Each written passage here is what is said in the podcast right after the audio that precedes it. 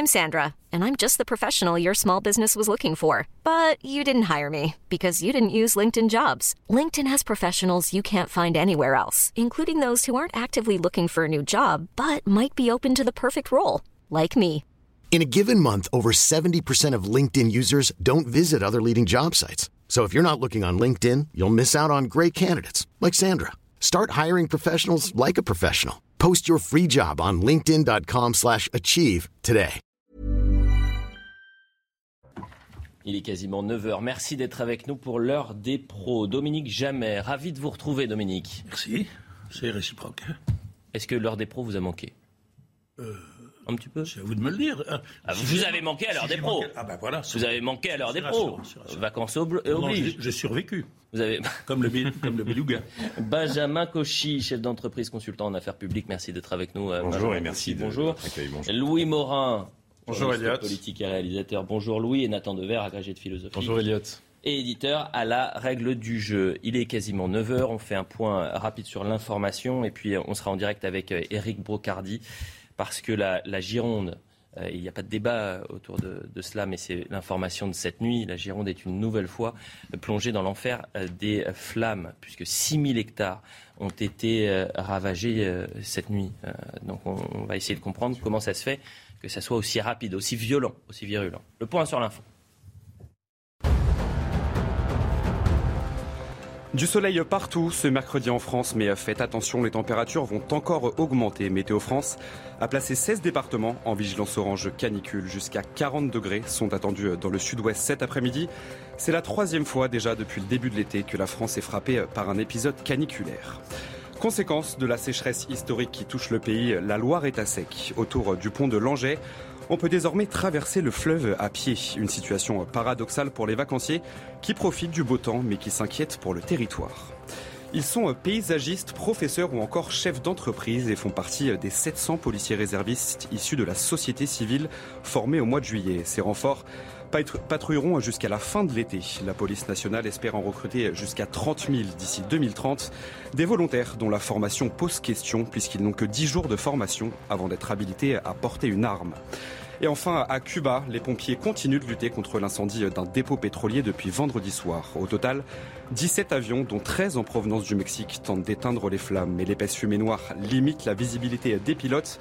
Selon le dernier bilan, un pompier est décédé, 14 autres sont portés disparus et 22 personnes sont hospitalisées, dont 5 dans un état critique.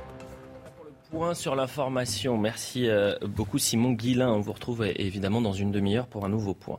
On est en direct avec Eric Brocardi. Tout le monde connaît désormais euh, Eric Brocardi et merci d'être avec nous euh, ce matin dans l'heure des pros. Vous êtes porte-parole des sapeurs-pompiers de, France. Eric, euh, je le disais, la, Gironde est plongée une nouvelle fois dans l'enfer des flammes. 6000 hectares ont été ravagés euh, depuis mardi, soit la, moitié de la superficie de, Paris. Eric, on a besoin de comprendre ce matin euh, comment, donc là vous avez vraiment pour euh, comprendre euh, l'état des lieux, ce qui se passe en Gironde, c'est-à-dire vraiment la moitié de la, la, capitale qui serait ravagée par les flammes. Éric Brocardi, euh, la question qui est très importante ce matin, c'est que hier, on avait un premier point, on disait 1000 hectares ont été brûlés, et en quelques heures, on est passé de 1000 à 6000 hectares. Est-ce que ce, ce, feu est, est inédit dans sa virulence, dans sa violence et dans sa rapidité? Exactement. Le feu est, est inédit. Euh, vous savez, l'Anduras, comme on l'avait expliqué en Gironde il y a quelques semaines de cela, euh, on l'avait classé comme un méga feu. Ça se confirme. Euh, Aujourd'hui, ce sont des paramètres de vitesse de propagation à prendre en compte. Ce sont des évacuations fortes, une incapacité pour l'instant à pouvoir y résister ou à y faire face, tout simplement parce que sa vitesse de propagation, la virulence euh, du feu, des flammes, l'intensité calorifique euh, du feu, et on va dire aussi et surtout l'axe dans lequel il s'est introduit, euh, fait qu'aujourd'hui, on est sur une situation extrêmement délicate, extrêmement préoccupante.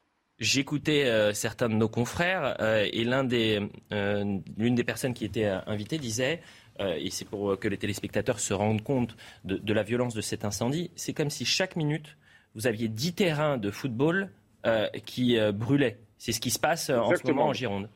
C'est exactement ça. Il, y a, le, il faut, la végétation, j'arrive même pas à trouver mes mots pour, le, pour l'exprimer, elle est tellement sèche. Le sous-sol n'a plus d'eau.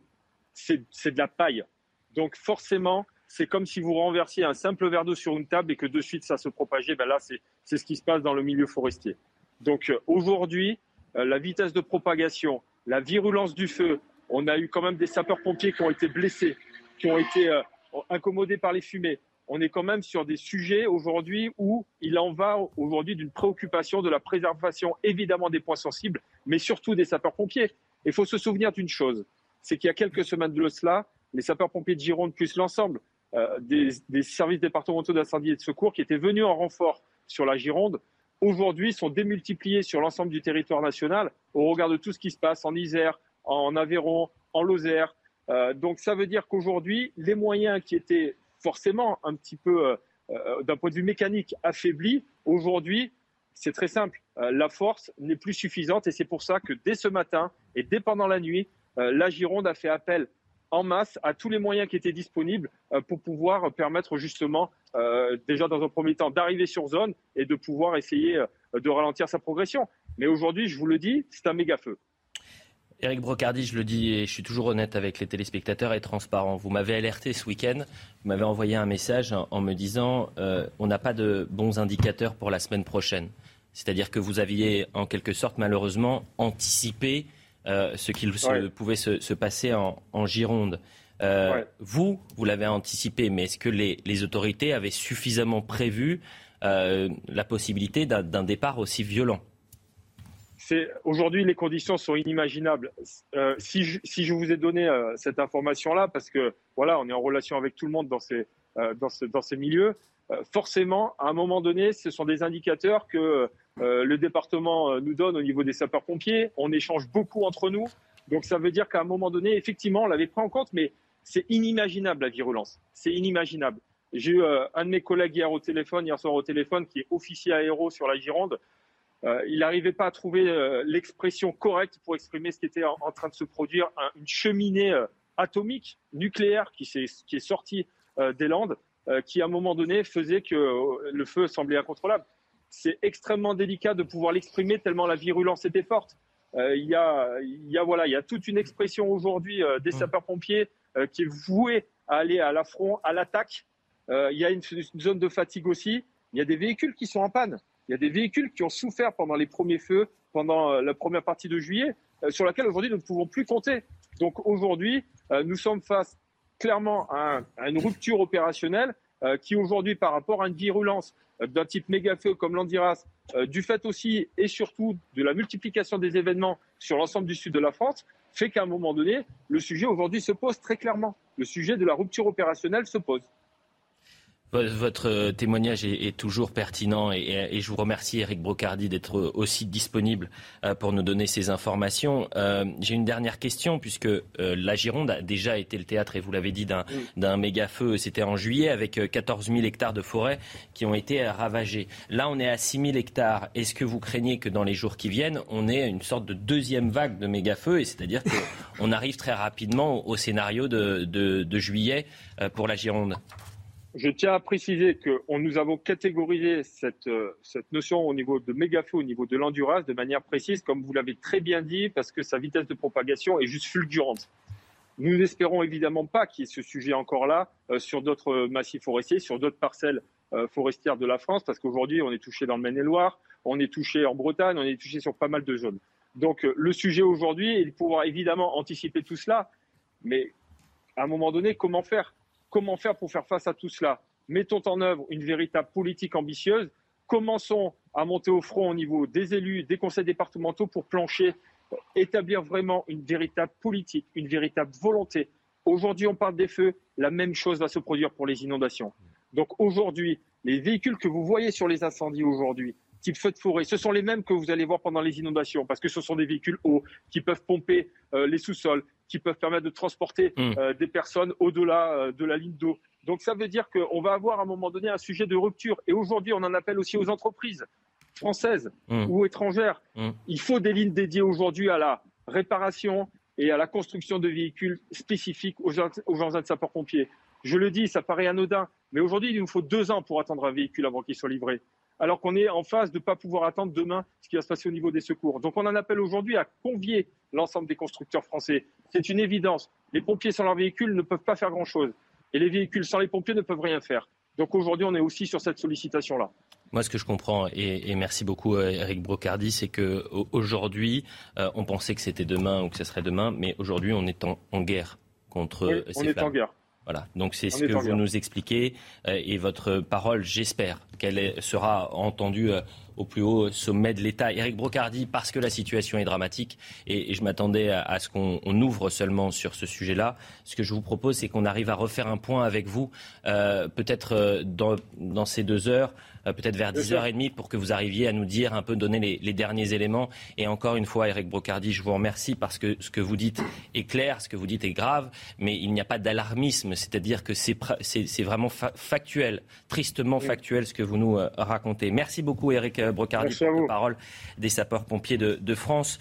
Karine Durand, qui est notre journaliste spécialiste justement de, de ces questions-là, est, avec nous. Merci Karine ces départs de feu se sont multipliés ces derniers jours sur l'ensemble du territoire. Hein. C'est bien cela, Karine oui, on a eu des départs un petit peu partout, ça qui est incroyable, hein. pas seulement sur le sud, le sud-ouest des régions euh, malheureusement habituées, mais ces départs de feu ont été également très nombreux en remontant vers tout l'ouest du pays, euh, les pays de la Loire ou encore euh, la Bretagne, et c'est là que la situation est vraiment inédite. Alors pourquoi? Déjà, on a un état de sécheresse qui est extrême et même considéré comme très extrême, le niveau maximal sur les trois quarts du pays, de manière sévère à extrême. Et ensuite, eh bien, on a également un ensoleillement qui a été euh, largement excédentaire ces derniers mois. Et puis on a la chaleur qui est sans précédent sur certaines régions comme la Bretagne où il n'a jamais fait euh, aussi chaud depuis euh, le début d'année. Et puis on a également du vent, vent très important dans ce contexte de sécheresse et d'incendie.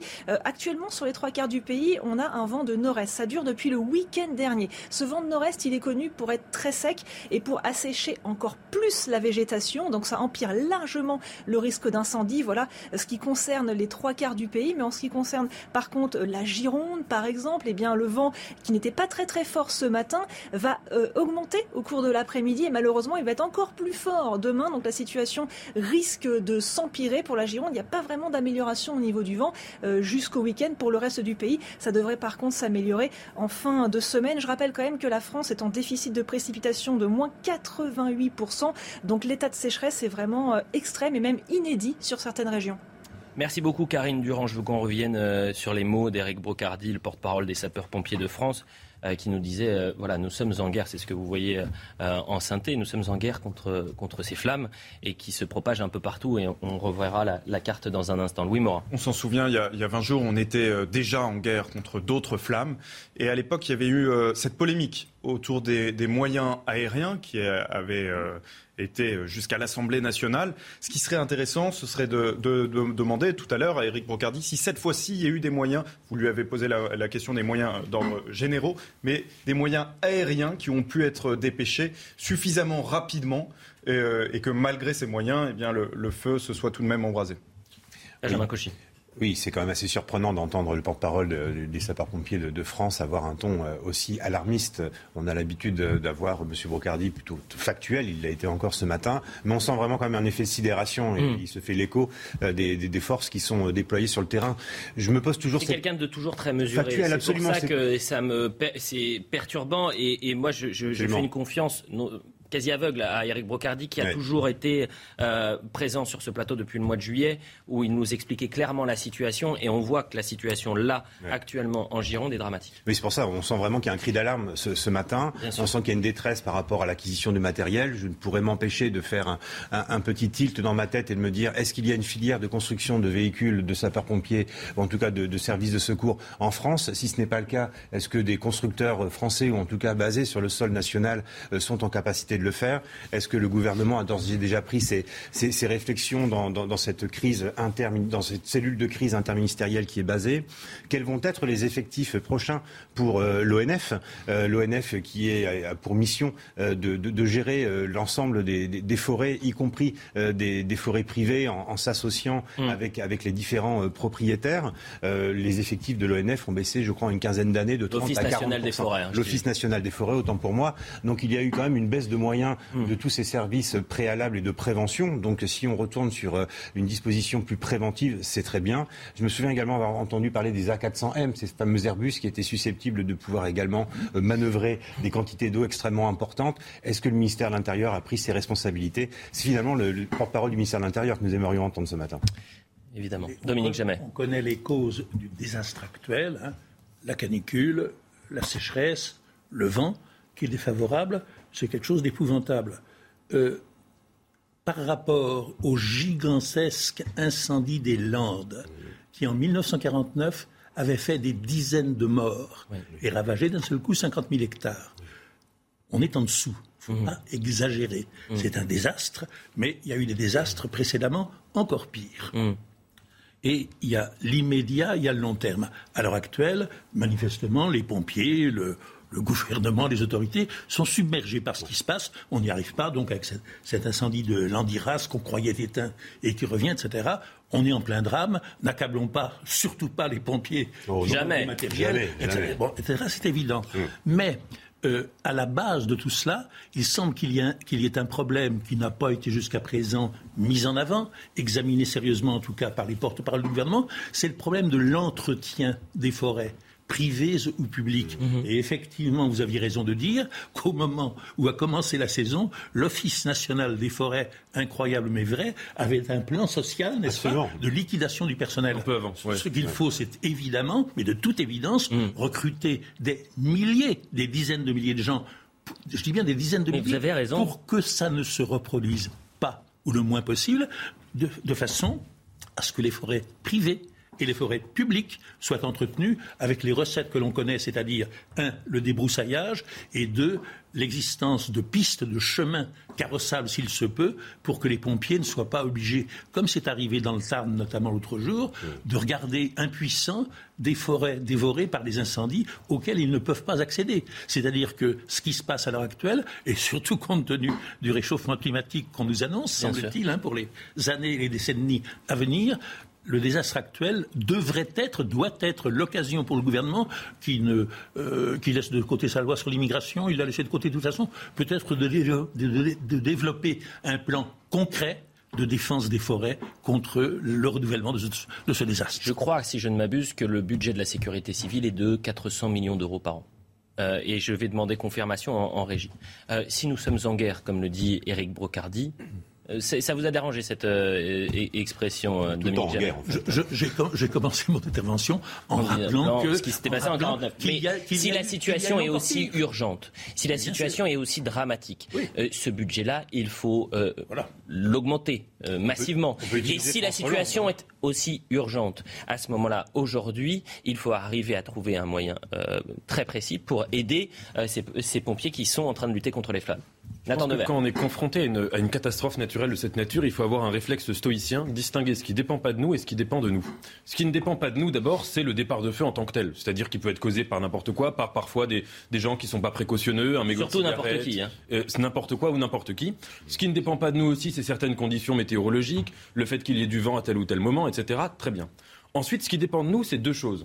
Premièrement, je voulais le dire, mais vous l'avez dit, c'est la qualité de nos forêts. C'est-à-dire quand on a des forêts qui sont des brasiers, qui sont des poudrières, euh, et qu'on a l'ONF qui, euh, en effet, avant ces incendies-là, il y a quelques mois, prévoyait de virer, je crois, 500 personnes euh, sur quelques milliers de personnes qui y travaillent, Non. ça signifie qu'on on- on ne fait rien pour empêcher l'accélération du feu après le départ. Et la deuxième chose, à mon avis, c'est une prise de conscience à l'échelle nationale que en fait la France est devenue et va devenir encore plus un pays de grande chaleur en été. Et ça, il faut en prendre conscience pour repenser l'urbanisme, ce qui est déjà en train d'être fait, et repenser les ruralités aussi. C'est-à-dire que c'est vraiment les deux, et, euh, et c'est un phénomène nouveau qui va s'accentuer et avec lequel il faut apprendre aussi à vivre. J'ai l'impression, Louis Morin, et dites-moi si je me trompe, qu'on est toujours dans la réaction, jamais dans l'anticipation. On a vécu une crise sanitaire, on a été pris de court, et le monde entier, faut le dire. Mais pendant deux ans, on aurait pu peut-être prévoir, anticiper les nouvelles, les, les- les vagues précédentes. On, euh, on n'est pas dans l'anticipation sur les questions de sécurité, sur les questions d'immigration. Quelles que soient les grandes thématiques qui vont faire notre vie sur les 10-20 prochaines années, euh, on est toujours dans la réaction, jamais dans l'anticipation. Vous avez raison, Elliot. Ça fait euh, des années, cela dit, qu'on reproche ça aux différents euh, gouvernements. hein. C'est Oui, pas c'est forcément imputable à, à Emmanuel Macron, Mais bien ce qu'il faut dire, malheureusement, c'est qu'une polémique en chasse une autre. Et donc, euh, immédiatement, le gouvernement est appelé à réagir sur d'autres fronts. Et par conséquent, euh, eh bien, au mieux, il pourrait y avoir un débat parlementaire à la rentrée sur les moyens qui pourraient être euh, donnés, octroyés, justement, concernant, concernant les forêts. Sauf qu'à la rentrée, il y aura d'autres urgences. Et par conséquent, ce, ce, débat sur les forêts, on va petit à petit l'oublier. Et puis, euh, l'année prochaine, on se dira, mais pourquoi n'a-t-on rien fait? C'est un petit peu ce qui se reproduit d'année en année. À la rentrée, on sait qu'il va y avoir ce débat qui est extrêmement important sur le budget. Je ne suis pas sûr que la question des forêts sera vraiment évoquée et qu'elle sera au centre des débats. Un, préalable est évidemment le changement de politique ou de pratique de la politique de la part du gouvernement. Si on euh, amplifie un peu euh, la discussion au-delà de ces incendies de forêt, la Ve République devait nous apporter la stabilité, ce qui est en partie acquis, et avec la stabilité, deux garanties, enfin de, phénomènes différents de la quatrième République, la stabilité et la vision à long terme. Et cela vaut pour les forêts, ça vaut pour n'importe quoi, comme, vous, comme vous le disiez très bien. Si ces incendies ne sont pas l'occasion de euh, sortir un plan d'action et de le mettre en marche, ça veut dire qu'ils n'ont rien, compris. Et ce qui est vrai sur ce sujet l'est vrai sur tellement d'autres. Il faudrait que le gouvernement euh, recommence à gouverner, c'est-à-dire à aller au-delà de l'immédiat. Puisque le phénomène se répète, on sait exactement ce qui va être dit cette semaine. Euh, la France dispose de la plus grande flotte européenne. Euh, nous avons investi massivement plus que les précédents gouvernements. Mm. que finalement, c'est non, mais c'est finalement circulé. Il n'y a rien à voir. Sauf que ce discours-là est, percuté par ce qu'on voit sur le terrain, par le discours des, et, les alertes des, pompiers qui sont en train de lutter contre les flammes. Et, et Eric Brocardi nous le disait euh, effectivement, il n'y a pas eu de, mort euh, lors de, l'incendie en, Gironde euh, au mois de juillet, mais est-ce qu'on va devoir vivre un drame pour réagir dans l'urgence, c'est-à-dire dans les 24-72 heures Benjamin Je ne pense pas que ce soit un épiphénomène estival, Louis, et je mettrai un bémol à, votre analyse. la rentrée de septembre. Médiatique médiatique, je parle. Mais justement, je pense qu'à la rentrée de septembre, j'ai discuté avec un météorologue d'Occitanie, de, du Gard, qui, veille, euh, qui veille sur l'Hérault et le Gard avec attention.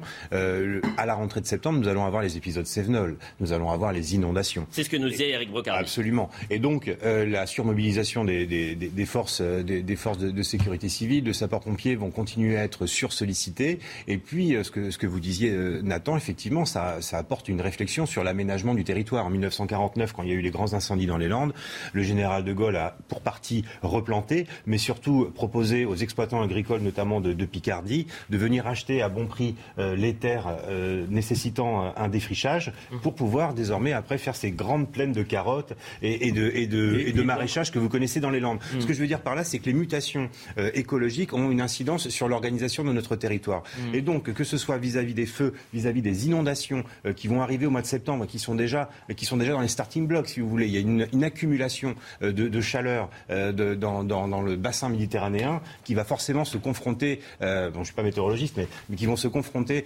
à, des vagues de froid sur, sur, dans l'atmosphère qui vont créer ces épisodes sévenols. Ce que je veux dire par là, c'est qu'il faut repenser complètement. Et à la même manière que M. Retailleau a demandé un, grand, un grand sujet sur l'indépendance énergétique et projetons-nous dans 10 ans ou 20 ans, j'ai entendu ça de la part du Sénat, je crois que les parlementaires pourraient également prendre à bras le corps et avoir une vision stratégique de l'aménagement du territoire et dedans Je me permets de vous couper parce qu'il n'y a pas que la Gironde qui est touchée. Vous l'avez vu la carte, hein, c'est vraiment exactement. Et puisque vous me parlez du Maine-et-Loire, euh, l'information vient de tomber. Plus de 1200 hectares euh, ont été déjà brûlés dans cet incendie en, Maine-et-Loire. L'autre question, c'était euh, sur les moyens qui sont alloués à la sécurité civile et les moyens, qu'ils soient humains ou matériels.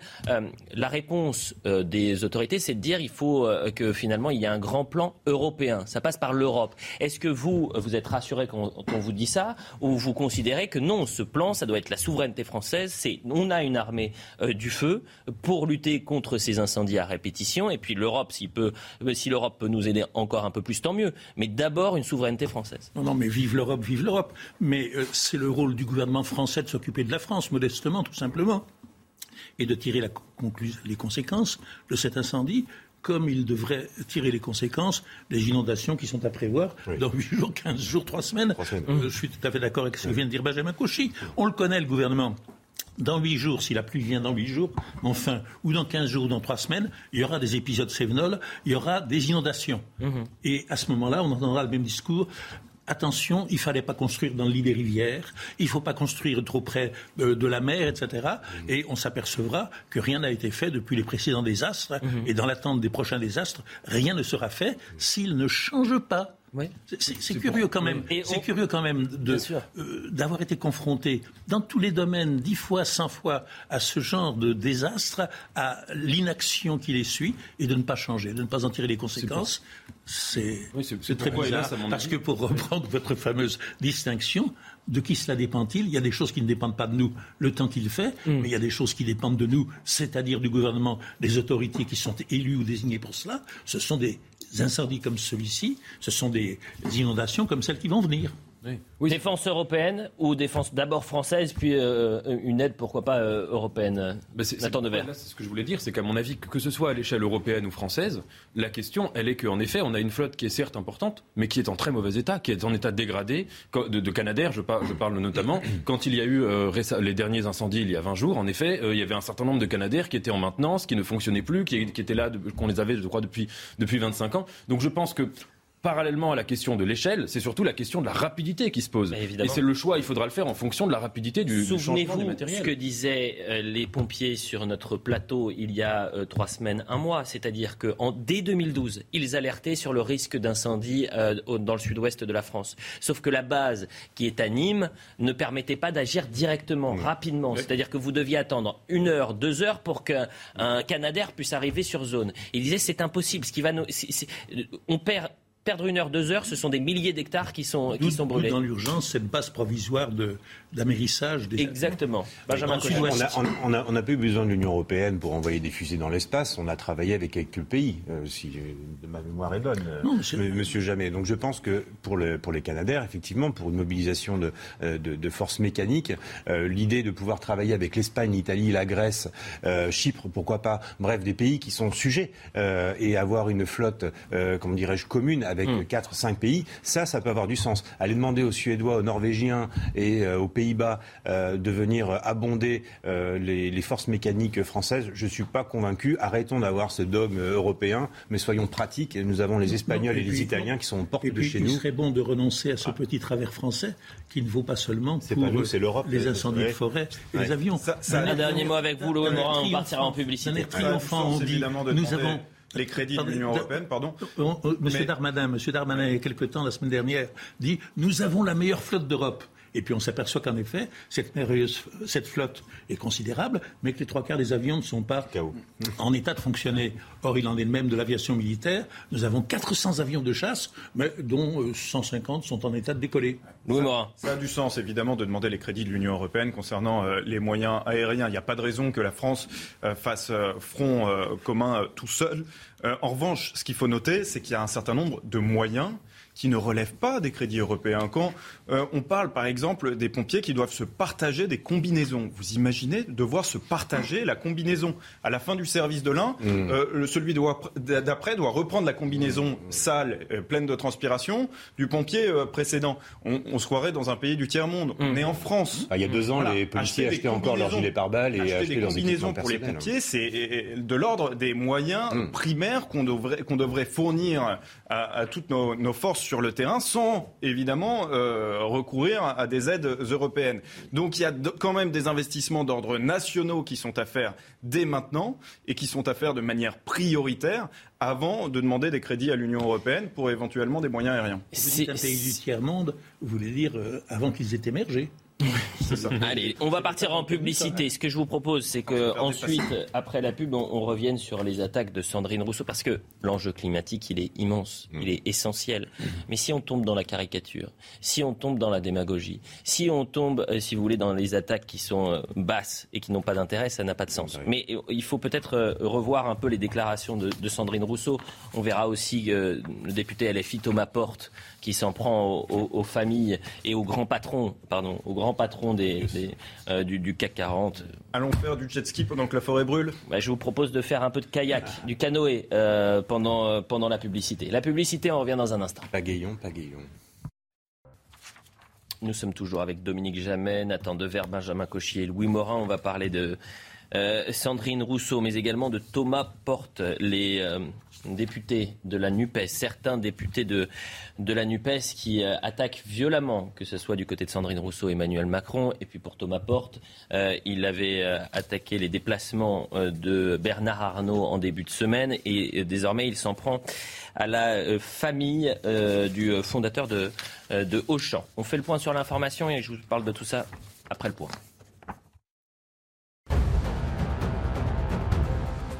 Comment lutter efficacement contre le phénomène des rodéos urbains? Certains élus et policiers plaident pour la méthode dite du contact tactique. C'est une méthode particulièrement musclée et impressionnante qui est déjà pratiquée à Londres. Elle autorise les policiers à heurter les deux roues en pleine course pour les stopper. En Gironde, le feu a repris près de Landiras. 6000 hectares de pins ont déjà brûlé et 3800 personnes ont été évacuées. Les pompiers qualifient la situation de très défavorable dans plusieurs communes, plusieurs communes alentours. L'incendie a atteint cette nuit le département des Landes.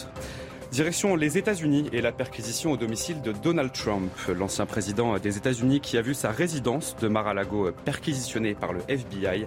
En quittant la Maison-Blanche en 2021, il aurait emporté avec lui des documents classifiés. Il crie à une persécution politique visant à perturber une possible prochaine candidature présidentielle. Je ne sais pas si Simon Guillain est encore avec euh, nous. Euh, Simon, vous dites comment euh, Donald Trump? Ah, il vient de partir. Si on peut le rappeler juste pour qu'il nous. Donald Trump. voilà, il est un peu franglais, franco-américain même, notre ami Simon Guillain. Bon, parlons de Sandrine Rousseau, qui attaque violemment les activités en vacances du président de la République. la députée de la NUPES ne supporte pas que Emmanuel Macron fasse du jet ski et qu'il alterne entre le bolide des mers et le canoë. Voilà ce qu'elle a dit sur Twitter. Il ne comprend pas le réchauffement climatique. Euh, il est, et aujourd'hui, il est criminel de ne pas le, comprendre en réaction à un tweet d'un, euh, de Niels Wilk et les photos de Macron très respectueux en canoë euh, au large fort, euh, du fort de Brégançon. Un plan de com. En réalité, le président a surtout enfourché son gros jet ski, tandis que Brigitte s'est acheté un, water toy, un scooter sous-marin électrique, comme l'a révélé. Euh, voici, et tant pis pour l'écologie. Est-ce que par ce nouveau tweet, Sandrine Rousseau donne raison à, à ses opposants? D'abord qu'il la caricature un peu en disant c'est la grande inquisitrice Benjamin Cauchy. L'écologie euh, a gagné, mais l'écologie politique et politicienne a perdu. L'écologie euh, a, gagné puisque sur tous les bancs euh, de l'Assemblée nationale ou du Sénat, l'ensemble des, commentateurs de, la vie publique constatent le réchauffement climatique et constatent effectivement que nous allons avoir une mutation de nos modes de vie, de consommation et donc d'investissement. et donc, malheureusement, les écologistes politiques, pour continuer à exister, puisque leur sujet a été complètement préempté par tout le monde, sont obligés de tomber dans la caricature.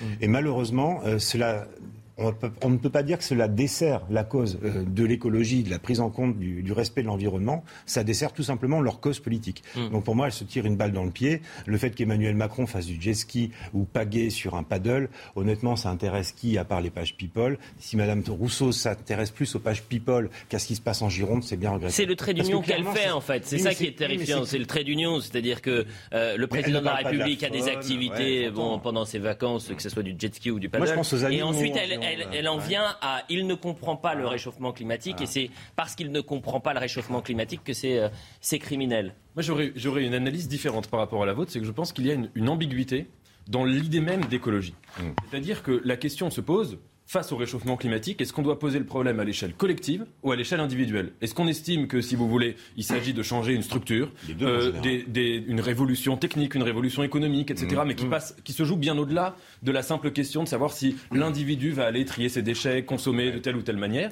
ou est-ce qu'on estime que on doit, au contraire, demander à l'individu de faire des progrès? Et là, Madame Rousseau, dans son tweet, elle prend la deuxième option. Il me semble que c'est problématique pour deux raisons. D'abord parce que ça passe à côté de la vraie, de la vraie cause qui est collective. Et deuxièmement parce que ça engendre après une sorte de volonté de contrôle. C'est-à-dire que quand par exemple M. Hulot disait, qui était pourtant écolo, et qui disait qu'en vacances, il aimait bien faire un tour euh, en, voiture, dans une très très vieille voiture assez polluante, je crois, des années 80. Eh bien, vous voyez, il va le dire, je le fais. Oh malheureux et voilà, Donc, si on, stigmatise une photographie, on lui dit ah mais vous faites ça, l'individu va dire non, moi je consomme de telle ou telle manière. Donc, je pense que ce serait plus judicieux de, sans, sans absolument minimiser une seule seconde la question du réchauffement climatique, mais de ne pas commencer à venir euh, contrôler qui qui fait quoi, comment, etc. De telle ou telle manière. Dominique Jamais. Écoutez, je ne suis pas un admirateur ou un zélateur d'Emmanuel Macron, tant s'en faut. Euh, est-ce que c'est un président qui ne travaille pas? On peut lui reprocher des tas de choses, mais vraiment pas celle-là. Mmh. Est-ce qu'il a droit à des vacances? Évidemment. Mmh. Est-ce qu'il peut Est-ce qu'il a le droit de prendre un kayak en vacances? Mmh. euh, Je crois qu'on peut le lui accorder. Et un jet ski, il a le droit ou pas? euh, Peut-être aussi un jet ski. Je veux dire que dans ce monde de plus en plus transparent, pour le meilleur et pour le pire, on voit des cloportes qui euh, passent leur temps à examiner, à euh, suivre à la trace, à dire Oh, Macron, il a, il a changé de pantalon, euh, ce matin il a changé de chemise, quel luxe, c'est incroyable, etc. puis il y, a le problème de la paille et de la poutre. Est-ce que Madame Sandrine Rousseau est en ce moment en train de se mobiliser pour accueillir soit des réfugiés ukrainiens, soit des gens qui ont, été, qui ont perdu leur maison dans l'incendie? Naturellement, non. Donc elle exige des autres une vertu qu'elle ne pratique pas. Ça pose, ça pose deux questions. La première, c'est la question de la, la communication à laquelle vous faites référence, Dominique Jamais. C'est-à-dire qu'à partir du moment où le président de la République ne communique pas sur son jet ski, moi personnellement, ça ne me dérange pas. Il communique avec euh, éventuellement des photos sur un, kayak, si tant est que les photos ne soient pas volées ou peut-être ont-elles été laissées fuiter volontairement. Mhm. Euh, ça, ne me dérange pas une photo sur un kayak. Voilà, en termes de communication présidentielle, ça, ça va de pair avec en effet les préoccupations, euh, les préoccupations environnementales. Et puis la deuxième chose, vous l'avez souligné, Nathan C'est la question de la liberté individuelle à l'heure du réchauffement climatique. En réalité, on peut réglementer les usages euh, en France. Ça, il n'y a pas de problème. On sait faire. Mais euh, on ne fait rien à l'étranger. On ne peut rien faire à l'étranger tant sur la production que sur la consommation. La production, on le sait depuis des décennies, il y a du dumping environnemental dans un certain nombre de pays, et notamment euh, des pays qui, euh, justement, produisent le plus pour nous, notamment de la part de la Chine. Euh, sur la consommation, on sait, par exemple, qu'à Dubaï, vous avez des pistes de ski qui sont maintenues à moins 2 degrés. Mmh. moins 2 degrés où vous pouvez aller skier alors qu'à l'extérieur, il fait 30 à 40 degrés.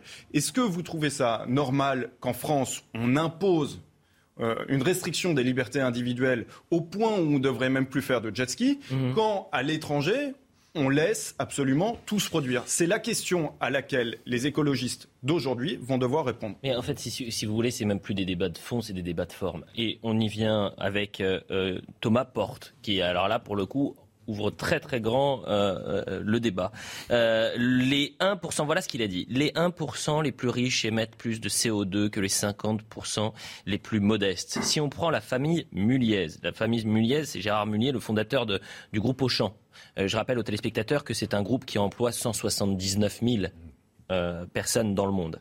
Si on prend la famille Mullier, elle pollue autant que toute la population de la région Nouvelle-Aquitaine, soit 6 millions d'habitants. Ils tuent la planète, ce sont des criminels.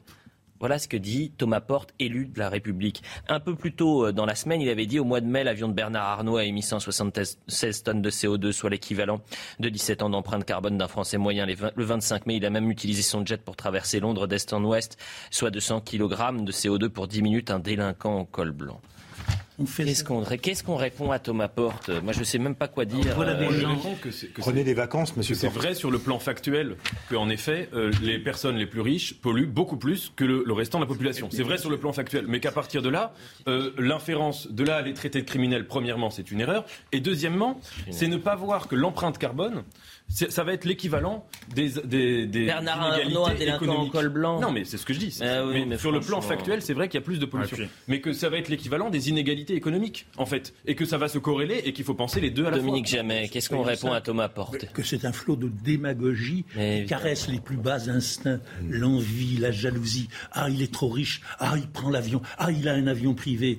Et on, on peut chercher dans les œuvres complètes de Jaurès, de Blum et de Mitterrand, c'est-à-dire à, l'époque où il y avait une gauche, il n'y a pas d'attaque personnelle contre le luxe des puissants et des riches. Hmm. Autant il y a un vrai, un vrai sujet dont la gauche a le droit de s'emparer, doit s'emparer, c'est faut-il taxer les super bénéfices que font, en général les gens du CAC 40 ces derniers temps et que font à l'heure actuelle, par exemple, profitant de l'inflation ou de la guerre, un certain nombre de gens Naturellement, oui, il y a là un vrai sujet. Super taxation des super bénéfices, rien à dire. Mais il a fait ça, il a fait ça, etc. C'est moche, c'est tocard, c'est bas tout simplement. on ne parle pas euh, des, des plus riches, on parle des ultra, ultra, ultra ultra riches. On parle d'à peu près 50 à 100 personnes euh, potentiellement en France. Tout le monde ne se déplace pas avec son jet privé, y compris parmi les 1% les plus riches. Euh, les 1% les plus riches n'ont pas de jet privé en France. C'est pas comme ça. C'est ne pas connaître l'économie euh, de, de, la France que de prétendre cela. Mais ils la connaissent très. Là, franchement, vous savez, on, ce serait naïf de penser que Thomas Porte ne, ne, pense pas exactement la même chose, enfin ne sait pas la même chose que vous. Donc c'est-à-dire qu'il le fait par démagogie, comme l'a dit. Et par ailleurs ce qu'il faut savoir, c'est qu'on on critique beaucoup l'empreinte carbone euh, des, avions. En mhm. réalité, une place dans un avion de ligne, hein, attention, mhm. pas, dans, pas dans un jet mhm. privé, ne pollue qu'à peine plus en réalité que la consommation d'une place dans une voiture privée. Donc il faut aussi remettre les choses dans leur contexte et bien voir euh, les, ordres de grandeur en la matière. Mais, oui, la, mais la plupart des gens, excepté Sandrine Rousseau, Rousseau polluent autant qu'ils peuvent. Si on a le moyen de prendre l'avion, on prend l'avion. Si on a le moyen euh, d'aller sur une piste de ski, etc., on le fait. Regardez, comme les voyages en avion qui avaient été vertueusement condamnés par tout le monde au début de l'épidémie du Covid et qui devaient se raréfier. Vous voyez comme ils ont repris comme avant. Ce qui est important, vous n'imaginez même pas les messages que je reçois, Dominique. Par exemple, il y a une personne qui nous dit Elliot Deval, le défenseur des riches. C'est une absurdité. Il emploie des gens, donc il est gentil. La blague, c'est immonde. Si, si, on me dit, j'y reviens. Si on société fait peur, euh, vraiment. Bernard Arnault a la deuxième fortune du monde. Il possède, paraît-il, 150 milliards. C'est énorme. Est-ce qu'il ne faudrait pas le taxer plus que d'autres? Moi, je trouve ça, euh, comment dirais-je, intéressant, adapté, et même justifié. Autre polémique. On va pas, on va pas passer. Moi, je veux qu'on aille. Bernard Arnault vous avez raison. Euh, ne se déplace pas à pied ou ne se déplace pas en vélo. Je le reconnais. Mais je ne sais pas si c'est leur, si c'est pas de leur faire de la publicité et finalement de traiter ces sujets qui c'était bien plus important ce qu'on a dit dans la première demi-heure. Et je vous présente mes excuses, Dominique, de, de traiter ce sujet-là ce matin. Nathan. Non, une toute petite remarque. Je suis entièrement d'accord avec vous sur la démagogie et sur le fait. Moi, je dirais que quand il y a un problème systémique comme l'écologie. Mm. Dès lors qu'on va accuser un seul individu, comme s'il était responsable de la structure qu'il fait vivre, là on fait erreur. Mm. Mais juste une chose, quand on a eu le gouvernement récemment, qui a dit aux Français qu'ils allaient devoir, euh, alors pas seulement dans le contexte de la guerre en Ukraine, mais même à long terme, euh, euh, faire attention avec la Wi-Fi, faire attention avec le chauffage, avoir un peu froid, etc. C'est vrai que le deux poids deux mesures est énervant. Moi, je le précise, je ne suis pas pour le contrôle des libertés. Ah, mais vous avez entièrement raison, Nathan. C'est-à-dire que nous faire euh, l'infantilisation qu'on risque d'avoir, comme pendant la crise sanitaire, tous les matins, c'est-à-dire à partir de l'automne prochain, vous allez devoir éteindre votre lumière, vous allez, alors que les Français font déjà des efforts et, sont déjà concernés par cette, ce réchauffement climatique et les risques avec l'énergie, je, partage votre avis, évidemment. ce qui est insupportable, c'est la démagogie permanente. C'est des traits d'union qui sont faits entre euh, des sujets qui sont essentiels, réchauffement climatique, euh, l'énergie, évidemment, les efforts qu'on doit tous faire, et euh, les attaques, les insultes à l'encontre de, certaines personnes. Quand vous dites que Bernard Arnault est un, pas vous, hein, mais quand vous dites que Bernard Arnault est un délinquant en col blanc, que Gérard Muliez est un, est un criminel, mais qu'est-ce que, mais on est où? C'est des députés, c'est un député français de la République. C'est absurde. je crois, hein, peut-être. Je me trompe, attention, peut-être que je me trompe, Nathan Devers. Non, mais nous, nous, sommes bien d'accord. Soyons à la hauteur des problèmes. Parlons des vrais problèmes. Si l'on dit, nous, nous, la France et le monde occidental en général, guerre en Ukraine, etc., va affronter une période difficile. Nous demandons des sacrifices et nous demandons des sacrifices plus importants aux gens qui sont plus riches. C'est revenir aux sources de la démocratie. Mmh. Quand à Athènes il y avait une guerre, quand il y avait la guerre, eh ben, les gens les plus riches payaient beaucoup plus que les gens les plus pauvres. Et c'était comme ça. Et c'est normal.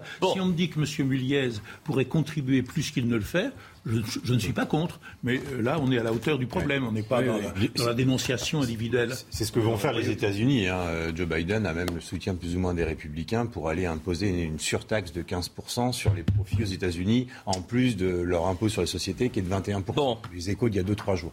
Donc ça, ça serait peut-être plus intéressant de la part d'un député NUPS ouvert d'aller porter des, sujets plus structurants. Effectivement, c'était de la démago. Euh, en, Autre polémique concernant un député de la NUPES. Cette fois-ci, Émeric Caron.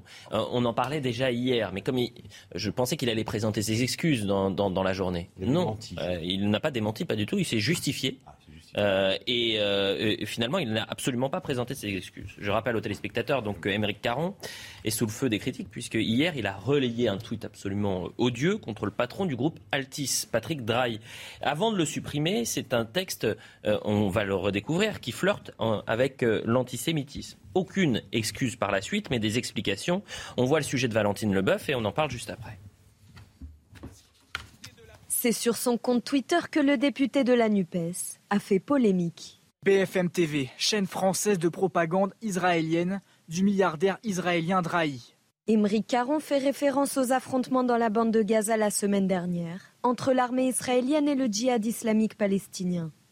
Il accuse BFM TV de défendre Israël le député, lui, n'a jamais caché ses opinions pro-palestiniennes. Il y a des courants antisémites qui traversent euh, toute la société française. Il y en a euh, à l'extrême droite, on le sait, mais il y en a aussi à l'extrême gauche. Et en ce moment, ce que nous constatons, c'est euh, une réaffirmation du sujet problématique du rapport aux Juifs au sein d'une partie de la gauche française, et notamment à la France insoumise. Face aux nombreuses réactions, Émeric Caron est revenu sur ses propos. Je condamne et combats absolument toutes les formes d'antisémitisme, ce poison. 2. Je réclame un traitement politique et médiatique équilibré du conflit israélo-palestinien. Il a ajouté vouloir le respect du droit international dans ce conflit. Il dit combattre toute forme d'antisémitisme. Pardonnez-moi, c'est faux, puisque le tweet qu'il a relayé à, plus qu'un relan d'antisémitisme. Moi, je ne comprends absolument pas. Nathan Dever. Euh, d'abord, le tweet était, un peu faux ou malhonnête parce qu'un habitant de Tel Aviv euh, a enfin, supposé qu'il soit israélien et qu'il soit en Israël depuis un certain temps. Il aura forcément fait son service militaire, donc il aura forcément été soldat israélien. Donc, si vous voulez, c'était une accusation qui était un peu malhonnête. C'est pas celle-là qui est la plus choquante, hein, pardonnez-moi. Bien sûr. Euh, je, me permets de, vous dire ça, Nathan. C'est juste, évidemment, c'est dans la globalité.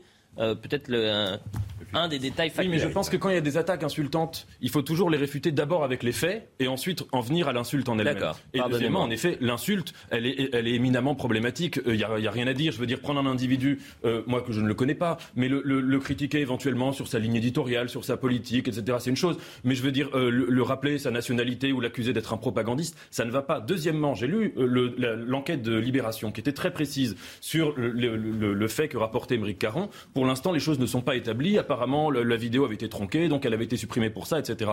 Donc premièrement. Et, troisièmement, si Émeric Caron demande un traitement équilibré du conflit israélo-palestinien, je pense que tout le monde le réclame également, mais ce n'est pas avec ces méthodes-là, c'est-à-dire ce n'est pas en accusant un média de faire de la propagande que qu'on va euh, être dans l'équilibre, au hmm. contraire. Mais c'est plus que euh, finalement, euh, encore une fois, là on va sur, sur la forme, mais le fond de ce texte, il est antisémite ou non? C'est ça que je veux savoir. Quand vous dites BFM TV, chaîne française de propagande, j'ai pas mes lunettes de malheureusement. Propagande israélienne, du milliardaire israélien Drahi.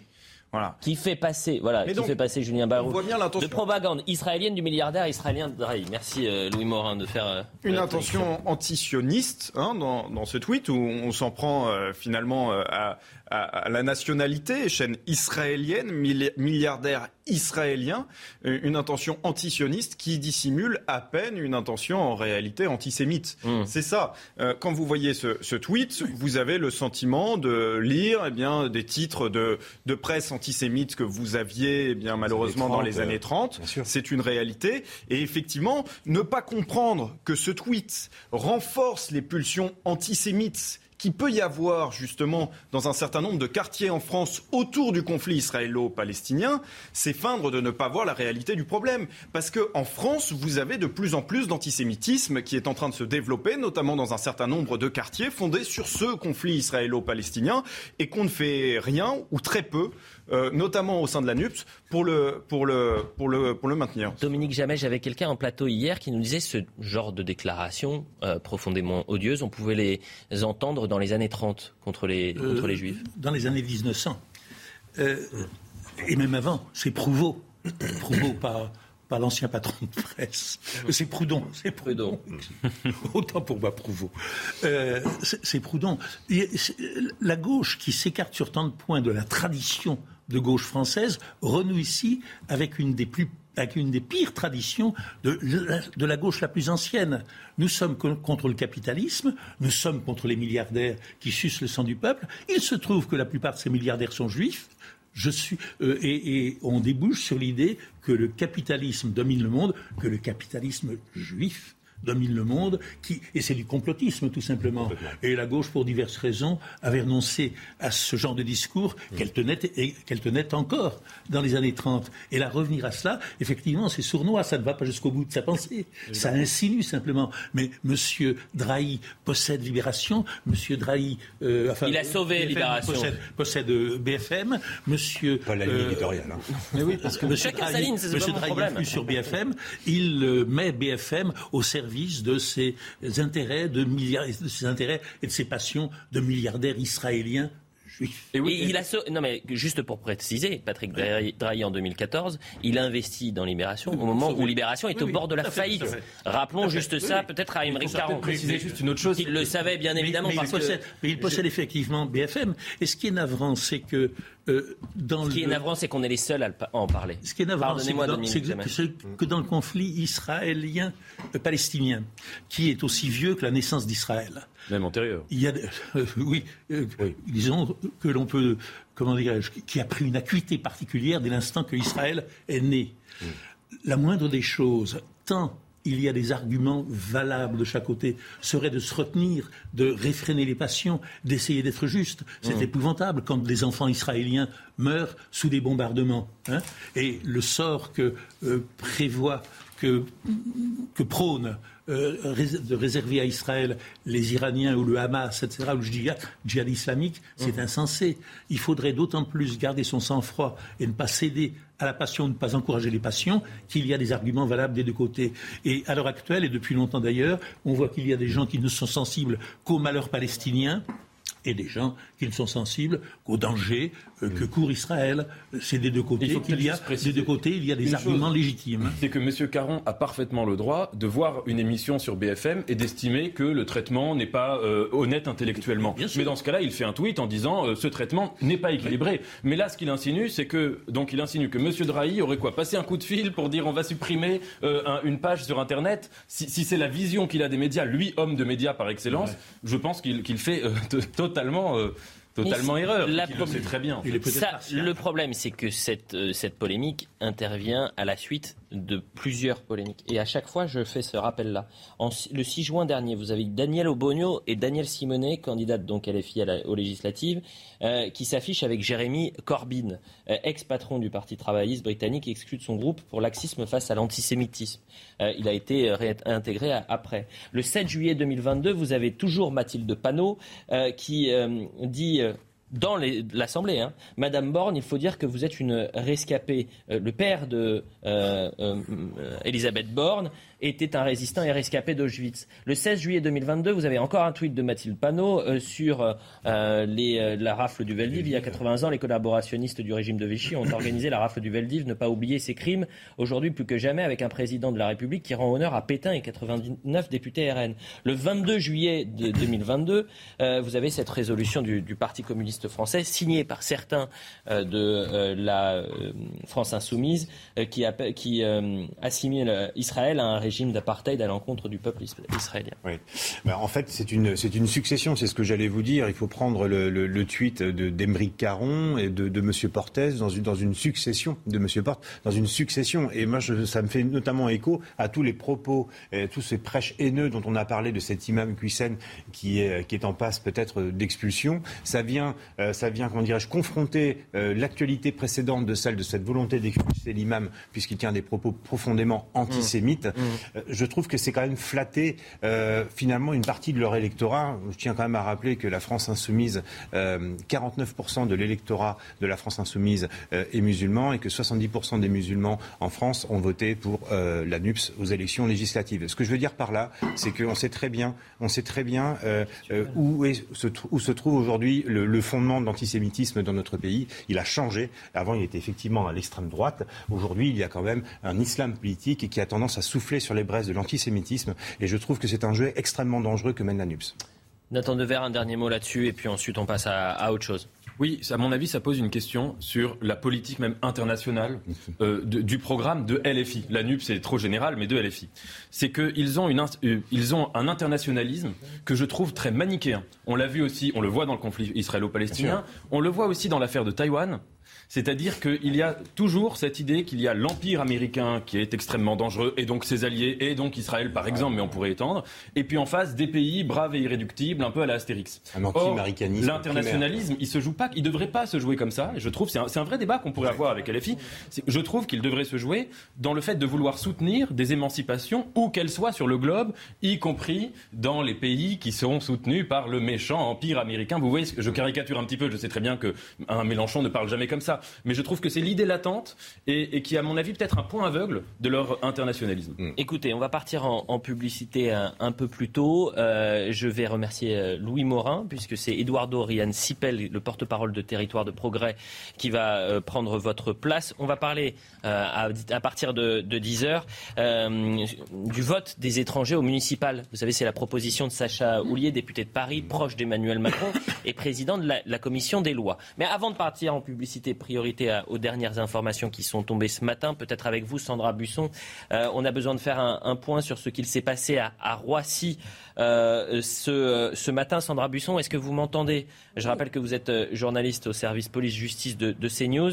Un individu menaçant a été abattu, c'est bien cela hein oui, c'était vers 8h20, euh, terminal 2F de l'aéroport de, Roissy. Un SDF faisait du, tapage. Euh, il était, euh, il importunait les agents de, sécurité de l'aéroport. Il a sorti un couteau. Donc l'équipe de la police aux frontières est arrivée. L'individu a continué de se montrer menaçant avec son arme blanche et donc un de ces agents de la police aux frontières a ouvert le feu, tiré à une reprise en direction de l'individu euh, qui est décédé de ses blessures. La piste terroriste est écartée. Euh, c'est bien une enquête pour euh, des faits de droit commun qui est ouverte aujourd'hui. Et j'imagine qu'on va en parler hein, aujourd'hui. Évidemment, Sandra, si vous avez des nouvelles informations avant 11h, vous n'hésitez pas à nous les donner. La publicité, merci Louis Morin. on vous retrouve quand, Louis Dans la semaine, peut-être Vendredi. Vendredi Eh ben, à vendredi, Louis Morin. À tout à l'heure pour la suite de l'heure des pros. Rendez-vous dans quelques minutes, peut-être même pas deux minutes. Allez, une minute trente. Je vous l'avais promis, la publicité était très courte, c'était euh, une minute trente très précisément. On va remercier Eduardo Rian Sipel qui nous rejoint sur le plateau. Vous êtes porte-parole de Territoire de Progrès. On a beaucoup parlé de la NUPES euh, et notamment de la France insoumise dans cette première heure. Dommage parce que j'aurais aimé, vous, homme de gauche, de social-démocrate, euh, avoir votre avis. Je suis très attentif aux tweets que vous pouvez publier sur les réseaux sociaux. Euh, quel regard aujourd'hui, euh, en, une minute, vous portez et sur cette union et parfois sur cette euh, partie de la gauche qui, certains peuvent expliquer cela comme ça, qui se radicalise, qui va vraiment à la gauche de la gauche? Oui, je crois que c'est une victoire pour Jean-Luc Mélenchon et sa stratégie de, de, gauche radicale, de gauche populiste. C'est une stratégie qu'il a fixée de manière très assumée depuis très longtemps, se fondant sur les thèses de Laclau et euh, de Chantal Mouffe, euh, une gauche populiste qui n'est pas la gauche euh, socialiste dont je procède, qui est une gauche socialiste, démocratique, humaniste, républicaine, telle que l'avait fondée Léon Blum après Jean Jaurès. Et je pense là qu'il y a une dénaturation pour le Parti socialiste, peut-être aussi Europe Écologie Les Verts. J'ai parlé récemment, pour qualifier la situation du Parti socialiste allié à la NUPES et à Jean-Luc Mélenchon, d'une situation d'aliénation. Mhm. d'aliénation politique au sens où Marx pouvait euh, le qualifier, c'est-à-dire une façon d'être étranger à soi-même. Euh, la gauche, pour moi démocratique, ne peut pas être une gauche populiste. C'est une erreur, c'est une euh, position contre nature, parce que quand on va dans le chemin du populisme, on cède tôt ou tard à ce qui fait l'identité, je crois, de l'histoire de la gauche dans ce pays, c'est-à-dire la question de la raison euh, contre la démagogie qui peut être celle dans laquelle on peut tomber euh, dans une gauche populiste. Donc je pense là qu'il y a une erreur euh, fondamentale qui permet à la gauche radicale d'être forte dans notre pays, mais qui l'empêchera, je crois, d'arriver un jour aux responsabilités. On a connu dans le passé. on parlait juste avant que vous n'arriviez de euh, du, relais qu'avait pu faire euh, Émeric Caron. C'est un tweet odieux euh, à l'égard de, Patrick Drahi, le patron du groupe Altis, où il y avait dans, ce texte, au, mieux, un relent d'antisionisme, au pire, de l'antisémitisme. ces relais-là, qui sont faits par des députés, c'est-à-dire des élus de la nation, des personnes qui ont des responsabilités éminemment importantes. Est-ce que ça vous inquiète? Est-ce que vous condamnez cela? Oui, je suis inquiet je suis inquiet par euh, ces méthodes politiques qui sont des méthodes un peu qui relaient des amalgames, qui sont moins, je crois, des expressions de tweet ou à l'oral ou à l'écrit, moins des expressions de nature politique, tels que nous en attendons, je crois, d'un représentant à l'Assemblée nationale, que euh, ceux d'un activiste politique. Et, je crois que malheureusement, nous avons aujourd'hui une double tendance qui est malheureuse pour, euh, pour la politique, mais euh, ça ne concerne pas que la politique. Il y a deux contraintes, j'ai l'impression, dans le, dans le monde politique aujourd'hui. Une contrainte, celle du vedettariat. Bon, voilà, mhm. c'est la société du spectacle, mhm. tel que Guy Debord l'avait anticipé. Il y, a, il y, a, ça, mais ce n'est pas le propre uniquement de la politique. Et puis, il y a ce côté activiste activistes, de causes euh, euh, euh, qui sont importantes. Mais je crois qu'un homme politique, une femme politique, surtout quand on est à l'Assemblée nationale, ne doit pas se réduire simplement à quelques causes qu'on défend n'importe comment, de n'importe quelle manière.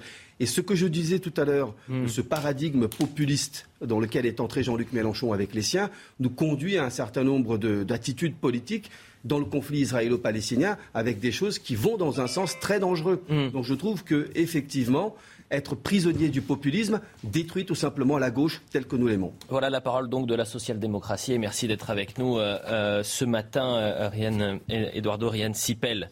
on fait un point sur l'information et ensuite on parle du vote des étrangers au municipal. Est-ce que vous êtes favorable pour que les étrangers non européens puissent voter et participer aux listes, hein, c'est-à-dire qu'ils puissent aussi se présenter? Le point sur l'info et on commence le débat.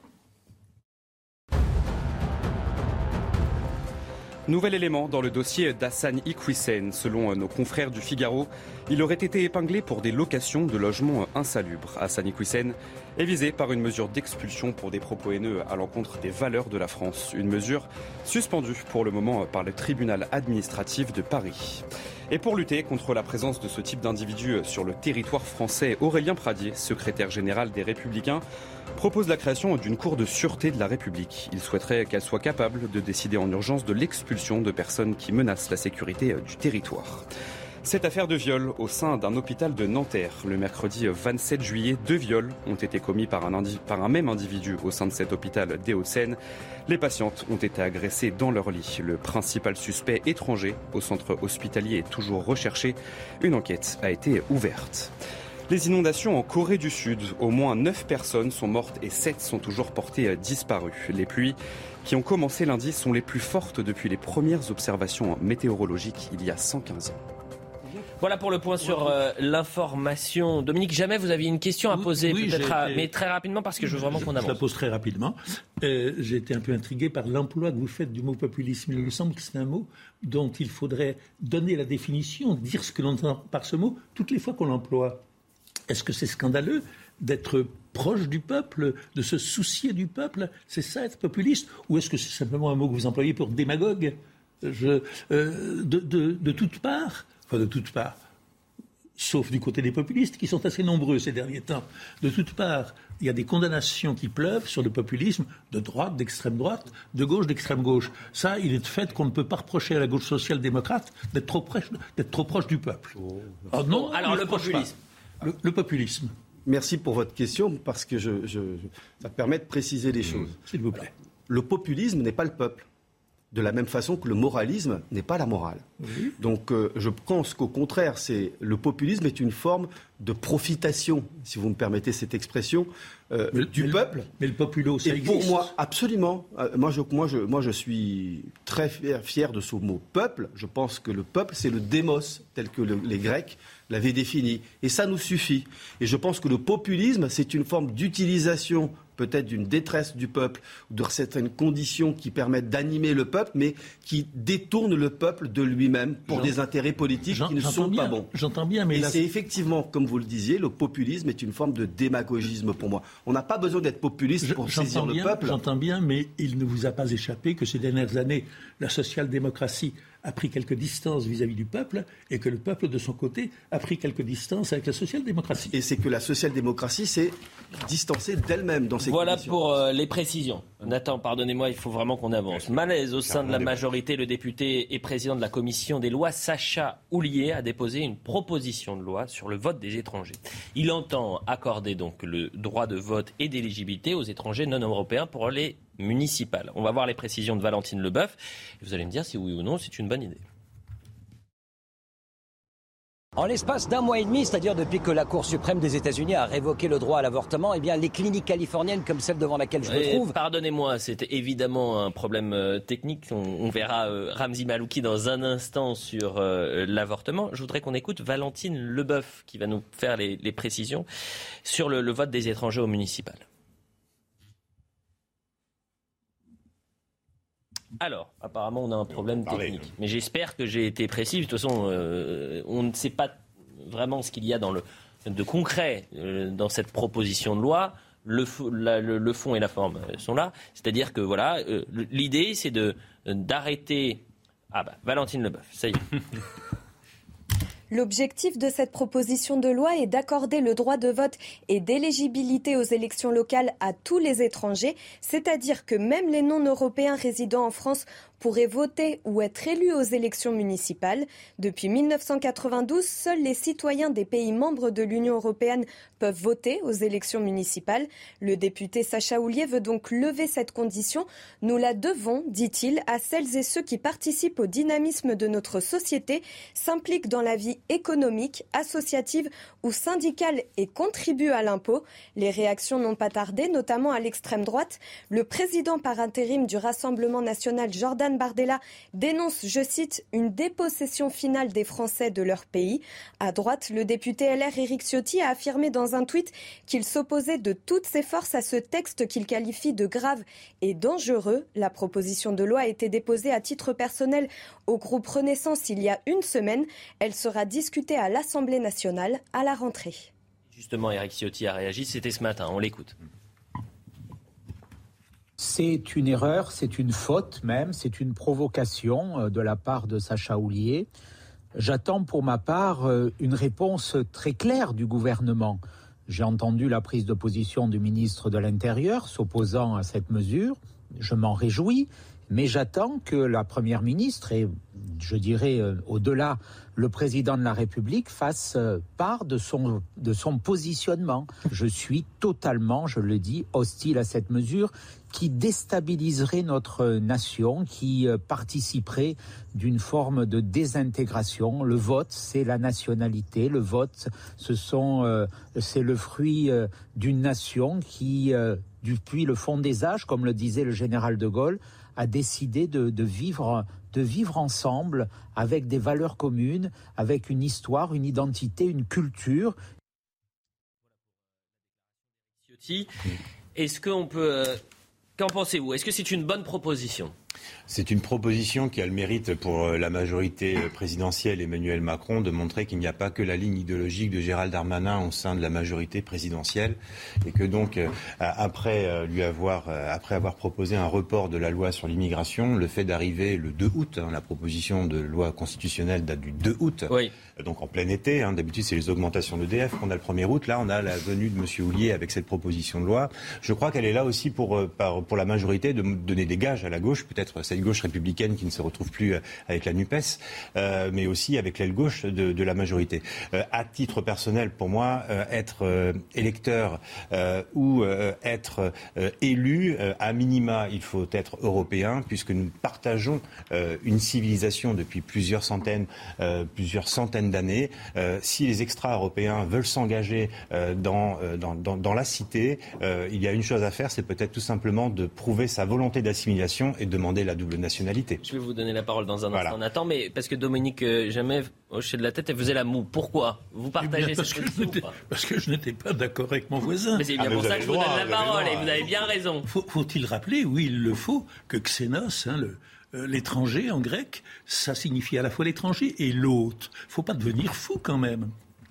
D'abord, il y a des années que les citoyens membres de, que, que les l'UE, ouais. que les élec- que, que les individus, que les personnes qui sont membres de l'Union européenne votent aux élections municipales. Et très sagement, on a décidé, vous voyez, c'est une mesure euh, euh, sage et pas, pas excessive, on a décidé qu'il ne peut pas être maire, hein. mhm. donc pas euh, participer éventuellement par le biais de l'élection des sénateurs, etc., à la souveraineté nationale. C'est la même chose hein. On peut être conseiller municipal. Mais pas adjoint.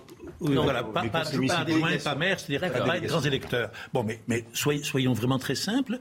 ce projet n'a de sens et n'aurait mon approbation que s'il est assorti de conditions claires. C'est-à-dire que les étrangers dont il s'agit, qu'ils soient membres de l'Union européenne ou non, ce sont des étrangers qui ne sont pas clandestins, qui ne sont pas illégaux, qui ne sont pas délinquants. Ce sont des étrangers qui par euh, hypothèse, habitent depuis assez longtemps la France, travaillent en France, payent leurs impôts en France, payent leurs cotisations sociales, sont associés à la vie réelle, à la vie matérielle, à la vie euh, de hmm. tous les jours et à la vie euh, intellectuelle ou culturelle de la France. Ce sont donc des gens qu'il faut, qu'il n'est pas mauvais, mais qu'il est même bon, qu'il est salutaire de faire électeurs et éventuellement éligibles s'ils remplissent ces conditions. Hein. Autre déclaration ce matin, on écoute Louis Alliot sur justement ce droit de vote des, étrangers pour les municipales. C'est le vieux marronnier euh, de la gauche depuis 81. Ça permet à une partie de la majorité de M. Macron de montrer qu'elle est à gauche. C'est envoyer des signaux comme cela, on ne sait jamais, pour obtenir, euh, le cas échéant, euh, quelques soutiens sur des textes qui seront sensibles. Donc je, je pense effectivement que c'est juste un signal lancé, mais que ça n'aura aucune réalité dans le vote de la loi. Et heureusement d'ailleurs. Nathan Devers. Je trouve que c'est une proposition de diversion ou un écran de fumée.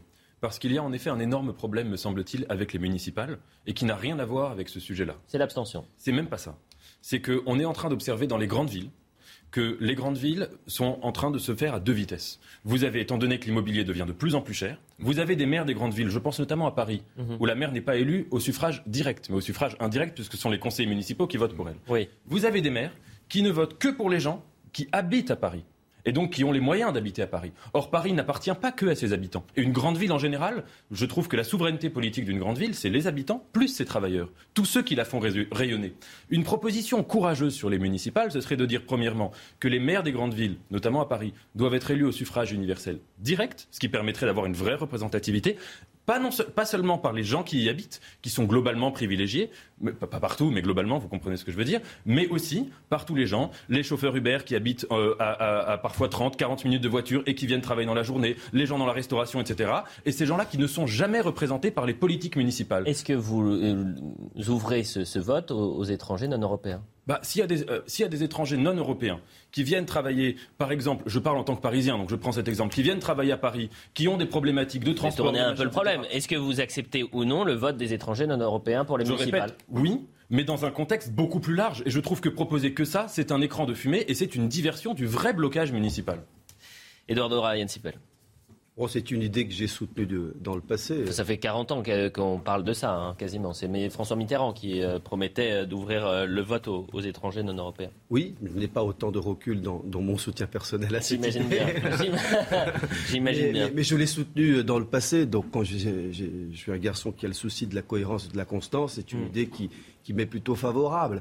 Mais ce que je trouve intéressant, c'est que Sacha Houillet euh, la propose. Les députés euh, de la majorité en discuteront dans un premier temps. Ensuite, euh, les députés dans leur ensemble. Et puis nous verrons bien comment cette idée sera reçue. c'est intéressant que les Français n'en veulent pas. Hein, soit vous depuis 40 ans les Français n'en veulent pas. Il y a une Assemblée nationale, il y a un Sénat. Bah, ça serait bien que l'Assemblée nationale euh, puisse euh, finalement représenter les Français, c'est-à-dire qu'il n'y ait pas un décalage entre ce que veulent les Français et ce que font les députés. Le Parlement est légitime ah bah, à avancer des propositions, oui. légitime à, légiférer. Et je suis d'accord aussi avec ce que disait tout à l'heure Dominique Javet. N'oublions pas que d'une part, en effet, rappelons que les étrangers euh, de l'Union européenne peuvent voter aux élections locales. Il n'y aurait pas donc d'incohérence de, l'élargir à l'ensemble des étrangers au cas municipal. Mais je suis aussi euh, d'accord pour dire qu'il faut assortir cela de beaucoup de, clarté pour justement. Ah bah tiens, soyons clairs. soyons clairs. Euh, et c'est une très bonne. vous avez raison, Eduardo Rian Sipel. On va prendre un cas d'école. depuis dix jours, on parle de Hassan Iqwisen, qui est un homme, donc imam, prédicateur euh, proche des frères musulmans, qui n'a jamais été condamné dans sa, dans sa vie, qui vit euh, en France depuis 30 ans, euh, eh bien, est-ce que un homme comme Hassani Kouissen pourrait voter au municipal? Bah, et être élu. S'il finit par être expulsé, il ne pourra plus voter. Non, mais vous voyez ce que je veux dire. Pardonnez-moi, avant l'expulsion, c'est-à-dire que est-ce qu'on autorise à un homme comme Hassani Kouissen Mais non, mais il ne faut pas séparer. Vous me demandez d'être concret. Je suis le cas d'école. Qu'est-ce qu'on fait avec ça si, le Conseil d'État, dans, dans, quelques jours, décide qu'il n'est pas expulsable, moi je pense que il faut peut-être expulser cette personne si effectivement mm. elle tient des propos qui sont total et des actes qui peuvent conduire à des choses totalement contraires à la République. Mm. Mais je suis euh, tout à fait respectueux euh, du droit. J'ai noté que le tribunal administratif a déjà invalidé. On verra ce que dit le Conseil d'État. Et je vous réponds de manière très simple parce qu'il faut distinguer les problèmes. Il faut distinguer les problèmes. mais là, je... Mettons qu'il ne soit pas expulsé. Comme on dit qu'il a le droit de rester? Pourquoi voulez-vous enlever ses droits civils? Mais c'est pour non, ça mais attendez, on n'est pas dans une dictature. Mais bien évidemment, c'est pour ça que je vous pose. Non, mais parce que vous dites qu'il faut être concret. C'est pour ça que je vous ai dit la clarté nous eh ben, séparons. Benjamin Cauchy, est-ce que vous voulez que demain, c'est ça la question, est-ce que vous voulez demain que des euh, étrangers non européens, et ne faisons pas une généralité bien évidemment, mais comme on parlait de cas précis, un cas précis comme une personne. Eh ben, je précise juste pour terminer, c'est que les condamnés par la justice, les gens qui sont condamnés par la justice, ils ne sont pas tous euh, euh, euh, suspendus de leurs droits civiques et donc de leur droit de vote. Évidemment. Les gens en prison, ils ont le droit de vote. Et, évidemment, et l'idée de je, je pense que le risque, le risque qui était pointé derrière les, les propos d'Eliott, c'était le risque communautariste finalement dans la constitution. déjà. Dans la constitution des listes. Et, et qu'il y a, on, peut tous le reconnaître, qu'il y a euh, démographiquement, dans certaines communes, des communautés qui sont extrêmement importantes et qui peuvent représenter 10, 15, 20 de la population. Est-ce que vous n'avez pas peur euh, que euh, cette ouverture pour les municipales, j'entends bien, que pour les municipales, à des étrangers extra-européens qui, malgré toute leur bonne volonté, n'ont jamais fait la démarche de demander la double nationalité française, on puisse leur permettre non seulement de voter, mais en plus d'être élu au sein d'un conseil municipal. Le risque, il est un renfermement communautaire. En région parisienne, il y a parfois des communes où vous avez 20-25% de, personnes d'origine étrangère. Est-ce que vous n'avez pas peur que certains utilisent et flattent certaines communautés pour obtenir des fins électorales? Dominique Jamais. mais non, mais pas besoin de répondre, parce qu'en fait, c'était oui, c'est ça. Dominique Jamais. Excusez-moi, mais euh, il faut un débat parlementaire pour répondre à une telle proposition. Euh, répondre brutalement pas oui ou non, êtes-vous partisan que les étrangers ou des étrangers votent aux élections municipales, euh, ça n'a pas de sens. Je, je répète qu'il est indispensable de préciser les conditions qui permettraient l'ouverture à des étrangers de ce droit de vote. Euh, il y a par exemple pour les Européens. Nathan, de, Devers, lui, vote habilement touche. Non, ah oui, non si, si, je veux dire, enfin, disons, disons que vous êtes plutôt contre, mais avec une extension. Non, c'est pas ah ça. non, il est pour. Je, il est pour. Je suis pas contre, je suis plutôt pour, mais je pense que ça ne résoudra en rien, le problème du blocage municipal. Je pense que le vrai drame, c'est que dans une ville, je cite l'exemple de Paris, dans une ville comme Paris, Madame Hidalgo ne tient aucun compte des gens qui habitent en banlieue et qui travaillent à Paris. Alors si elle fait voter les étrangers on pourrait faire voter aussi les touristes parce qu'ils ont un rapport aussi à Paris. Non, mais, c'est intéressant. Je trouve que le débat est très intéressant parce qu'il porte sur la question de la souveraineté politique. Nathan Devers, pour voter aux élections, le débat est passionnant. Vous, rejetez l'expression voter en touche. Bon, je, la, retire. Hein.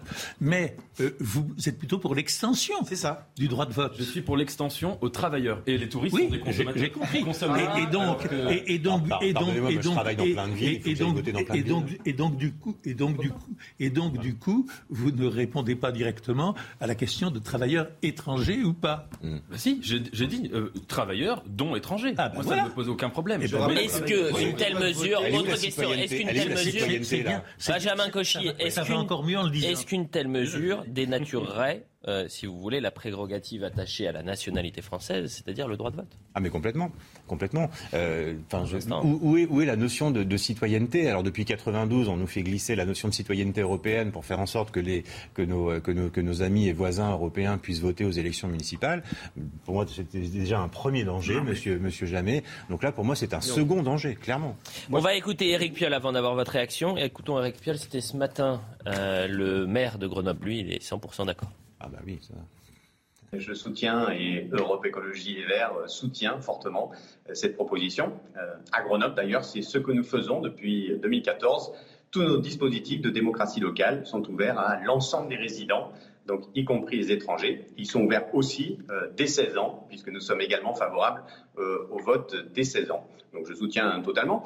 Et puis il faut bien avoir en tête que personne n'est choqué de voir que des Bulgares, des Roumains, des Espagnols, des Italiens puissent voter aujourd'hui. C'est déjà le cas en France. Mais là, quand tout d'un coup les Anglais, et les Britanniques ne peuvent pas voter, évidemment, ça, ça en a surpris plus d'un. Donc je suis très en soutien de cette proposition la question enfin, de faire le. Allez-y, Dominique. Grenoble est un cas spécial puisque. Ah bon puisque le droit de vote y est accordé seulement aux gens qui portent un burkini. Alors c'est quand même. Euh, Eduardo. Euh, Je ne crois pas qu'on puisse dire que euh, cette disposition ou ce nouveau droit de vote pour les étrangers dénaturait quoi que ce soit du point de vue de, de la nationalité. Parce que sans quoi il faudrait dire que euh, ce qui existe actuellement, c'est-à-dire le droit de vote des étrangers de l'Union européenne, euh, euh, ben, ça changerait les choses déjà. Non, soyons cohérents. Je pense qu'on peut l'étendre. Je pense que ça ne change rien au droit de la nationalité. Et je peux vous parler aussi de, de, de, mon expérience personnelle, puisque j'ai été naturalisé français à l'âge de, 22 ans. Mhm. Et donc je n'ai pu voter en France qu'à partir de l'âge de, 22 ans. Et je pense que j'aurais été euh, euh, euh, très heureux de pouvoir voter à l'échelle locale pour mon maire si ce droit existait, puisque j'étais étranger non européen venant du, Brésil. Donc vous voyez, moi je, pense qu'on peut tout à fait le faire. Je suis d'accord encore une fois avec Dominique Jamet. Il faut que le débat soit clair, que les dispositions soient tout à fait posées à l'Assemblée nationale et qu'on en débatte. Et puis les parlementaires en disposeront il n'y a pas de crainte à avoir quant à notre nationalité, hein, le vote pour le président de la République, pour le Parlement, des tas d'autres dispositions. vous savez que les conseillers municipaux élisent par exemple les sénateurs Pardon Les conseillers municipaux, on est d'accord, élisent les, sénateurs. on peut tout à fait.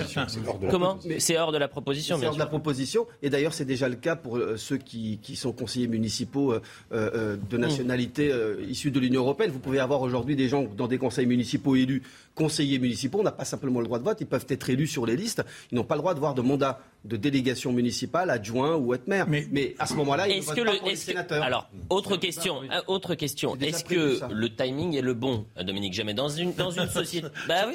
Euh, euh, on a eu raison de rappeler que c'est un baronnier qui date de 81. Mais est-ce qu'aujourd'hui... Apparemment, ça n'est jamais le bon moment. Oui, mais est-ce que pour le, pour le coup, dans une situation où on a un pays qui est plus divisé que jamais, où on a justement des des, zones en France où certains considèrent qu'on n'est plus en France, non pas à cause des étrangers, mais, à cause de la délinquance, à cause de euh, la confrontation qu'ont certains avec l'État, etc. J'ai bien compris. Mais effectivement, la réaction sera différente suivant que l'on estime qu'il s'agit là d'un cadeau fait aux communautés ou au communautarisme, ou si l'on estime qu'il s'agit d'un droit qui est accordé à ceux des étrangers qui participent réellement à la vie de la cité et qui ont vocation à s'intégrer davantage encore par la suite à la nation elle-même. Un mot là-dessus, parce, que ou à condition de réciprocité, parce qu'on parlait des intra-européens. Attendez, attendez, parce que euh, il s'agit de savoir si le droit d'être français est un droit que l'on obtient, que l'on a, que l'on exerce seulement par hérédité ou si l'on peut être français par acquisition. Par acquisition. Même pas ça, à partir de demander la nationalité. Eh ben, le, débat, c'est même pas ça. oui, Et donc, donc les ressortissants étrangers extra-européens qui souhaitent s'engager, moi j'ai même envie de leur dire, ne soyez pas frustrés eh ben, à n'être que conseillers municipaux. Si, vous voulez, demandez, sollicitez la nationalité. Un mot sur la question. Assimilez-vous. Assimilez-vous. sur la question du communautarisme. On parlait d'assimilation. Je voudrais vous répondre sur cette question. Vous me dites, est-ce qu'il y a un risque communautariste avec cette, avec cette proposition. On peut penser l'inverse. Dans la mesure où, en, en accordant un droit le droit de vote, c'est une façon euh, peut-être de dire euh, aux, citoyens étrangers de, les arrimer un peu plus à la citoyenneté française, de faire un pas supplémentaire, intermédiaire entre la non-nationalité et, le droit de vote. Il faudrait, parce que le droit, ça peut être au contraire un moyen de, de, lutter contre le communautarisme, de dire voilà, nous vous considérons aussi comme un droit euh, comme ayant le droit de vote et donc de pouvoir décider de la vie locale. Pardonnez-moi, mais renforcer la citoyenneté dans une logique d'intégration et non pas d'assimilation. le communautarisme. Mais non, non parce que non, vous flattez le communautarisme. Le sujet, il est vous ne leur demandez pas de rentrer dans la seule communauté qui qui est la communauté nationale. Le communautarisme est une pratique et elle ne dépend pas d'un droit ou de Benjamin Cauchy. Attendez, Benjamin pour, moi, la, notion, la, notion d'intégration, de, d'assimilation, vous dites que c'est une belle preuve d'accueil de, la France vis-à-vis de ces étrangers qui veulent participer à la vie de la cité, dont acte, mais donnant, donnant. Solliciter la double nationalité. Montrer que vous aimez votre pays, que vous aimez votre Vous savez que pour devenir français, il faut avoir 5 ans dans, sur, de présence sur le droit de sol. Donc, euh, bon, moi, je suis passé par là, je pourrais vous raconter, ça faisait déjà même plus de 5 ans. Non, je trouve que c'est euh, poser la question, est-ce que ça ne va pas renforcer le communautarisme, le droit de vote des étrangers euh, pour les élections municipales Je ne le crois pas. C'est un risque comme un autre, mais le risque, il est déjà là, son droit de vote. Donc, au contraire, ça peut être au contraire une façon de dire on vous accorde un, droit citoyen supplémentaire et donc ça peut donner un sentiment de citoyenneté encore plus fort et conduire sans doute les gens à demander la citoyenneté. Pardonnez-moi, mais la citoyenneté est liée à la nation. Non, et croyez-moi que la plupart des étrangers qui sont en France, avec leur vie en France, leurs enfants en France, parfois ils veulent devenir français plus vite que prévu. et puis il y en a d'autres, pardonnez-moi, il y en a d'autres qui font de la France euh, un ennemi. Excusez-moi vous, de le dire de cette manière, mais c'est une minorité, mais très large minorité. Mais c'est une très large minorité, mais c'est une, très petite minorité. Mais euh, très, ben, euh, oui, vous voyez le lapsus révélateur. absolument. révélateur, pardonnez-moi, pardonnez, c'est minoritaire, mais c'est très actif. Et euh, oui, euh, donc attendez, c'est minoritaire et c'est très actif. Donc vous faites comment Vous leur donnez la possibilité à ces personnes-là de voter Non, je pense que nous avons. Mais vous faites comment Vous faites comment pour les Mais vous faites comment ces, ces, segments. Mais vous faites comment Avec cette proposition de loi, si elle est votée, vous faites comment Non, mais ça, ça... Pour différencier l'homme qui a une haine viscérale étrangers non européens qui a une haine viscérale de, la France, de la préfecture, mais c'est déjà parfois, le cas. Mais, parfois, ce sont des personnes qui ne sont pas du tout. Mais ce ne sont pas parfois des, personnes qui ont euh, qui sont hors la loi ou qui ont un, un, Moi, j'ai envie de vous parler de la réalité. Oui. Euh, élu, je faisais énormément de cérémonies d'acquisition de la nationalité en sous-préfecture, notamment à Torcy. Et donc, les gens qui viennent, ce sont des gens qui sont installés en France. C'est ça, c'est la majorité. Ça, c'est la réalité. tant mieux, la naturalisation. Les segments communautaristes ou séparatistes ou dangereux pour la République, cela nous devons les combattre de toutes nos forces. Et je ne crois pas que c'est un droit supplémentaire comme celui-là qui vient créer une, brèche supplémentaire. Je ne le crois pas du tout. Bah, vous, demandez mon avis Je, demande votre avis, mais factuellement, si cette loi euh, passe, vous laissez la possibilité à des personnes qui, ont, qui vivent en France, qui sont installées en France, qui ne veulent absolument pas être français parce qu'ils ont une détestation de, de, notre, de notre pays, de notre culture, de nos mœurs. logique. Pourquoi voulez-vous qu'ils utilisent ce droit s'ils l'avaient Mais vous plaisantez Puisqu'ils sont en séparation de. Mais ils sont, mais pour justement, mais c'est le principe même. Euh, c'est le principe même de l'entreprise. Non, mais moi je ne crois pas du tout que ça tient debout. La publicité. Et, bah, ça ne dire une chose. C'est que le débat, c'est est-ce que la citoyenneté d'une ville est corrélée à la nationalité. Et moi, je pense que fondamentalement, ça n'a rien à voir. On peut se sentir citoyen d'une ville sans se sentir de cette nation. Vous êtes citoyen du monde, c'est Non, non, non, ça n'a rien à voir. C'est pas la publicité. L'inverse, c'est la petite échelle. La France n'est pas. La, publicité. La pub. On revient dans une minute trente, encore une fois. Voilà pour la publicité. On est ensemble jusqu'à 11h. Euh, Toujours avec Dominique euh, Jamais, avec euh, Benjamin Cauchy, avec Nathan Dever et Eduardo Rian Sipel, porte-parole de Territoire de Progrès. On fait un point sur l'info et après on va parler des rodéos urbains. Est-ce que les policiers doivent changer de méthode? Euh, concernant les délinquants Est-ce qu'ils doivent intervenir en flagrance? Et quand on intervient en, flagrance sur un, délinquant à, moto, c'est euh, risqué, bien évidemment. C'est ce qui se passe en Angleterre, c'est ce qu'on appelle tamponner, c'est-à-dire que vraiment, il, il percute la moto pour faire tomber euh, l'individu et ensuite l'appréhender en flagrance. Le point sur l'info.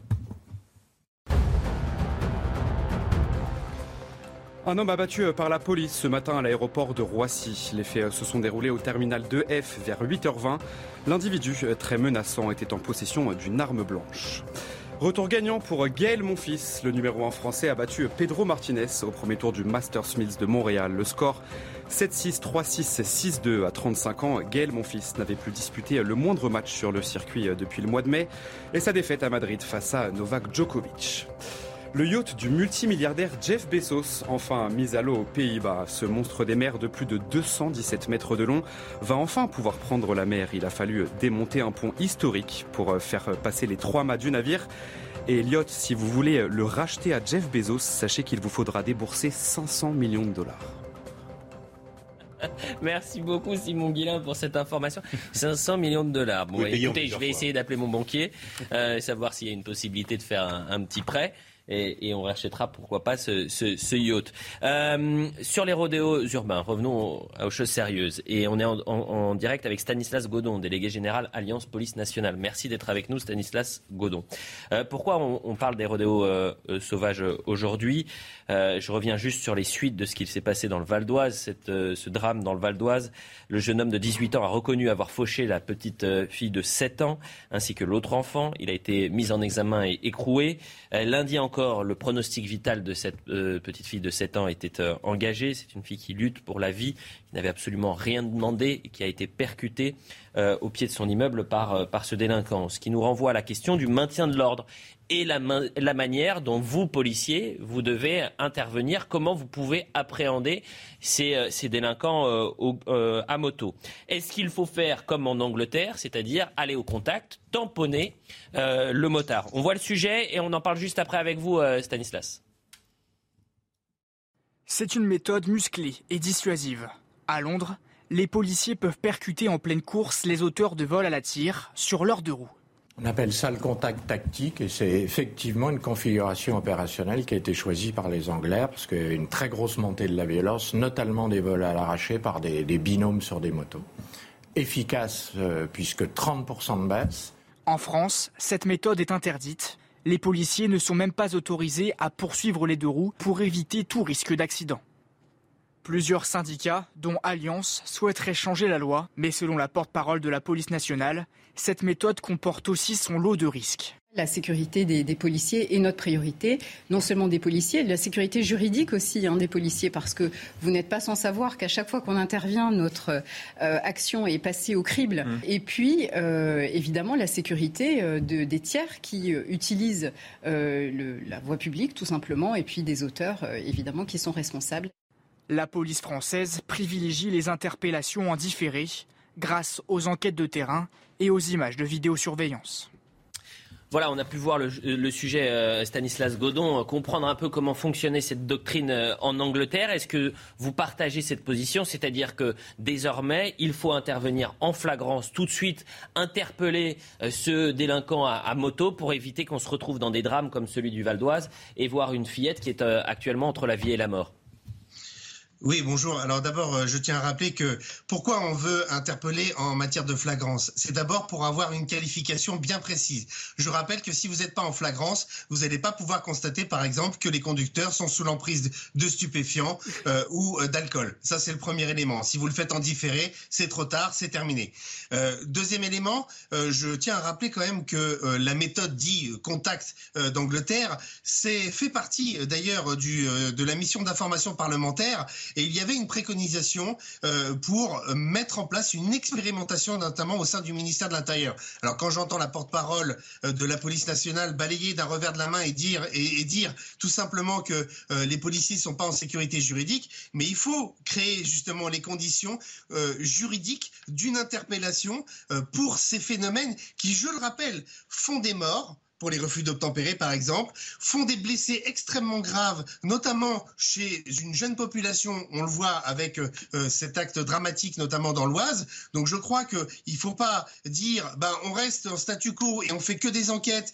Et d'ailleurs, moi je pose la question, mais quels sont les résultats des enquêtes et surtout quels sont les résultats des sanctions pénales qui ont été euh, prononcées par la justice? Parce que dans le rapport de la mission d'information, il est marqué qu'il y a une augmentation des condamnations, mais on ne sait pas Je rappelle quand même que c'est de 1 jusqu'à 5 ans de prison. Donc, combien d'individus ont été interpellés et condamnés à de la prison ferme? Ça, c'est une vraie question qu'il faut se poser. Bon, bah écoutez, on commence le débat et vous restez bien évidemment avec nous, euh, Stanislas euh, Godon. Vous voulez réagir, Dominique? Oui, écoutez, soyons simples. La police a pour tâche, pour mission de rétablir ou de maintenir ou d'assurer l'ordre. Le rodéo euh, urbain, c'est très typiquement un désordre. C'est même souvent un désordre grave, avec des conséquences graves, comme on vient de le constater. Euh, pourquoi a-t-on interdit aux policiers et de poursuivre, enfin, et d'exercer le flagrant délit et de poursuivre les gens qui font du rodéo? Par crainte, nous a-t-on dit, des dégâts collatéraux. L'argument semble intéressant, Mais du coup, les seuls dégâts collatéraux que l'on constate, ce sont sur des innocents, ce sont sur des victimes, ce ne sont pas sur des délinquants. Je suis moins attendri par les dégâts collatéraux que pourraient subir des gens qui font des rodéos que affligés par les dégâts collatéraux que l'absence de poursuite euh, fait peser uniquement sur des victimes innocentes. Eduardo Dorian Sipel, que pense le porte-parole de Territoire de Progrès? Je suis très réservé sur cette euh, proposition de, de, tamponner les, les, deux roues, parce que je pense qu'elle est aussi bien dangereuse pour euh, les, les motards que pour, euh, pour les délinquants. Les délinquants, pardonnez-moi, les, les délinquants, hein, plus que des motards. Si vous voulez, les délinquants, non, non, mais c'est pas si on les veut, motards délinquants. Les motards délinquants, les motards délinquants. pas un motard qui prend sa moto pour aller euh, d'un point A à un point B pour aller travailler. Non, non, c'est quelqu'un qui veut s'amuser. Il ne faut, euh, absolument pas percuter tous les motards. Je suis, je suis donc très réservé sur cette proposition parce qu'elle est dangereuse aussi bien pour les policiers que pour le délinquant à moto. Mhm. je pense qu'il y a d'autres manières de, de, lutter beaucoup plus efficaces en amont contre ces rodéos, c'est de taper extrêmement fort dans euh, la distribution et les lieux de vente de ces motos, de ces quads. Et je le dis d'expérience parce qu'il y a près de 15 ans de ça, le maire de Bondy, euh, vers 2007, avait mené une lutte drastique avec le préfet de la Seine-Saint-Denis contre l'invasion des mini-motos. À l'époque, ce n'était pas des grosses motos, c'était des mini-motos. J'étais son chef de cabinet. On avait réuni l'ensemble euh, euh, de, l'appareil d'État euh, nécessaire, la DGCCRF, donc la répression des fraudes, concurrence et consommation. Donc on a limité l'importation de ces motos, limité le droit de vente de ces motos, limité les lieux de distribution, parce qu'avant, les mini-motos, vous pouviez les avoir à Decathlon ou dans des grands magasins et des supermarchés. Je pense qu'on peut mener la même lutte beaucoup plus ferme, beaucoup plus en amont pour limiter l'accession euh, de ces, de ces véhicules à deux roues qui sont dangereux et de opérer aussi des saisies d'opérer des saisies là où on les gare à un moment donné. Je pense que ce sera beaucoup plus efficace, moins spectaculaire et surtout beaucoup moins dangereux et pour les forces de l'ordre comme pour les délinquants en moto. Et puis peut-être une réponse euh, pénale un peu plus ferme. Je rappelle qu'un rodéo euh, urbain, c'est un an de prison et 15 000 euros d'amende. Donc ça veut dire que le délinquant qui commet un rodéo urbain n'ira jamais en prison. Euh, c'est ça la norme. L'exception, c'est qu'il y aille. On peut tout à fait avoir la main beaucoup plus ferme sur le plan euh, de la justice. C'est une façon beaucoup plus efficace, me semble-t-il, que de euh, prendre des risques pour les policiers ou même pour les délinquants en moto. Oui, autant, vous allez croire que je vous en veux, mais autant sur les mini-motos, il y avait. Ah, autant, moi non plus. Autant les mini-motos étaient vendues quasiment neuves à l'époque, il y a eu un effet de mode, et donc peut-être que vous pouviez bloquer les distributeurs. Euh, je suis plus dubitatif sur le marché à la fois de l'occasion, mais surtout le marché illégal de véhicules volés. Hier, à votre place, la porte-parole de la police nationale expliquait bien qu'ils avaient du mal à retrouver les propriétaires euh, des véhicules puisque les, les, plaques étaient limées. Donc l'enjeu d'en amont. C'est comme pour la drogue, il faut une action spécifique, déterminée. Mais c'est donc le, problème, c'est le, le, bon coin, si je dois résumer. Ce je, résume les choses, en ligne. que ce que vous dites, en gros, ce qu'on nous propose, c'est un changement de doctrine et d'emploi pour euh, donc aller tamponner. En fait, en fait ce qu'on nous propose, c'est de protéger les Français. Bah, le changement de doctrine, Pardonnez-moi, à d'autres niveaux. Eduardo Sipel, ce que nous, les alertes que émettent les policiers depuis maintenant des mois, voire des années, c'est de dire la doctrine de ne pas aller au contact des gens euh, en flagrance, de ne pas interpeller en flagrance parce qu'on a peur des représailles, parce qu'on a peur qu'il y ait euh, des violences urbaines par la suite, parce qu'on a peur que les quartiers s'embrasent, ça, il va y avoir un drame. Résultat, aujourd'hui, on a une fillette de 7 ans qui est entre la vie et la mort. Et euh, ce drame se répétera.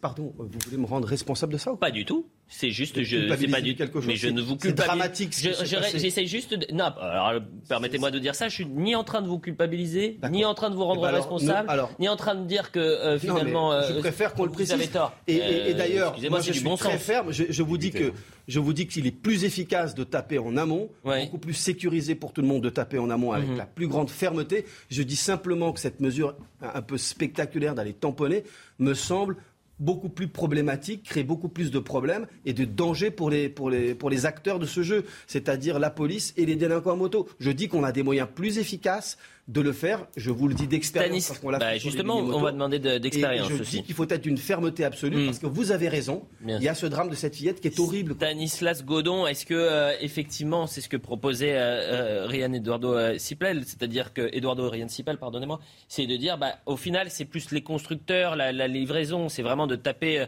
sur l'aspect économique plus que sur l'aspect flagrance. Qu'est-ce que vous en pensez? Alors d'abord, je, je, tiens à rappeler que quand même, euh, la mise en place du cas contact en Angleterre, c'est 2018. C'est à peu près euh, concomitant à l'application de la loi en France. Mmh. Je rappelle que le bilan, c'est quand même moins 35% sur euh, les poursuites de deux roues. Et surtout, un élément important euh, pour un peu contredire euh, euh, la personne qui est en plateau, c'est de dire qu'il n'y a pas eu de blessés graves, notamment dans les cas contact ou tampon. donc ça, c'est le, ce sont quand même des éléments à prendre en compte. Et c'est bien pour ça que d'ailleurs les parlementaires l'avaient préconisé dans leur rapport de la mission d'information. Ensuite, quand on parle, je dirais, d'attaquer au porte-monnaie, d'attaquer au matériel, mais je ne sais pas pourquoi on veut toujours faire ce qui et une annexe ou une peine complémentaire, mais on ne veut jamais s'occuper en fait de la peine principale, qui est la condamnation de l'individu, qui est d'abord en responsabilité de la mise en danger de la vie d'autrui. Et je trouve que le message, il n'est pas bon. Ce message, d'ailleurs, il a été conforté par une circulaire de Madame Belloubet en 2018, concomitant à la loi, où elle préconisait de faire du rappel à la loi pour toutes les cylindrées qui étaient de faible capacité. Donc ce message-là, déjà, n'est pas bon. Euh, parce que si on commence à dire la prison c'est l'exception et il faut faire du rappel à la loi pour les faibles cylindrés, eh ben déjà on est complètement à côté et euh, quatre ans plus tard on se retrouve avec un phénomène de mode auquel euh, il n'y aura qu'une solution, c'est la solution de la fermeté. juste je prends cet exemple-là, excusez-moi, c'est quand il y a eu le phénomène de mode, par exemple, sur les chiens dangereux, rappelez-vous, il y a eu une loi sur les chiens de catégorie 1, catégorie 2, qui a été appliquée de manière extrêmement ferme. On en est où aujourd'hui? Il n'y en a quasiment plus, il n'y a plus d'élevage, il n'y a plus de combat. Euh, et donc, je pense qu'il faut essayer, au moins une fois, la fermeté. Réan Edouard aussi. Mais pardon, euh, euh, euh, quand je, si le problème est la moto, si on supprime la moto on rend difficile l'accès aux motos, si on rend difficile l'approvisionnement en moto, il n'y a plus de rodéo. Donc je vois pas en quoi ce serait laxiste. Donc moi, si vous êtes capable de mettre en place une doctrine de tamponnage qui garantit la sécurité de tous et qui permet d'interpeller les délinquants, pourquoi pas? Je dis que c'est dangereux. Je dis qu'à mon avis, on peut taper beaucoup plus fort en, empêchant les gens d'avoir accès aux motos. Et j'ai pas l'air d'être laxiste en disant ça. Et croyez-moi que l'action qu'on a menée il y a 15 ans en Seine-Saint-Denis contre les mini-motos, elle a été très efficace pour réduire tout simplement l'existence de ces motos pour que les gens puissent se les acheter, les louer ou je ne sais quoi. Je pense qu'il faut de toute façon un volet multidimensionnel pour pouvoir taper ce, phénomène et pas simplement sur les questions de flagrant délit. On peut aller beaucoup plus loin avec une volonté politique et je pense que c'est à ça peut-être qu'on doit tous réfléchir. Dominique Jamais. Il, il y a un mot qui, me semble-t-il, manque à votre argumentation, c'est le mot tout simple ou l'expression toute simple de flagrant délit. Et ce faisant, vous me paraissez ignorer, voire bafouer une mission qui est celle prioritaire de toutes les polices dans tous les pays, c'est celle de mettre fin naturellement avec vous. à un délit lorsqu'on en est témoin. Mais, je suis d'accord avec vous, cher Dominique Jamais, et je vais vous dire une chose que personne n'a euh, employé ici, un autre mot peut-être que chacun connaît, celui de confiance.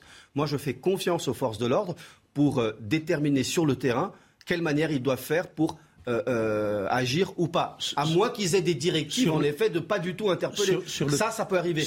Mais normalement, sur, le terrain, la distinction, sur le terrain, en flagrant Absolument. C'est les policiers sur le terrain qui sont, euh, qui sont à même de décider s'ils utilisent leurs armes ou pas en fonction de la situation. Je fais confiance aux forces de l'ordre sur le terrain. Nathan Devers. Je rajouterai un troisième mot qui n'a, sauf erreur, pas été prononcé, c'est le mot de peur. Parce que je pense que le, le, le, le, constat que fait cette proposition, sur lequel elle repose, c'est l'idée de se dire que ces gens répandent la terreur, et qu'aujourd'hui, en l'état actuel des choses, ils n'ont peur de rien, ou presque.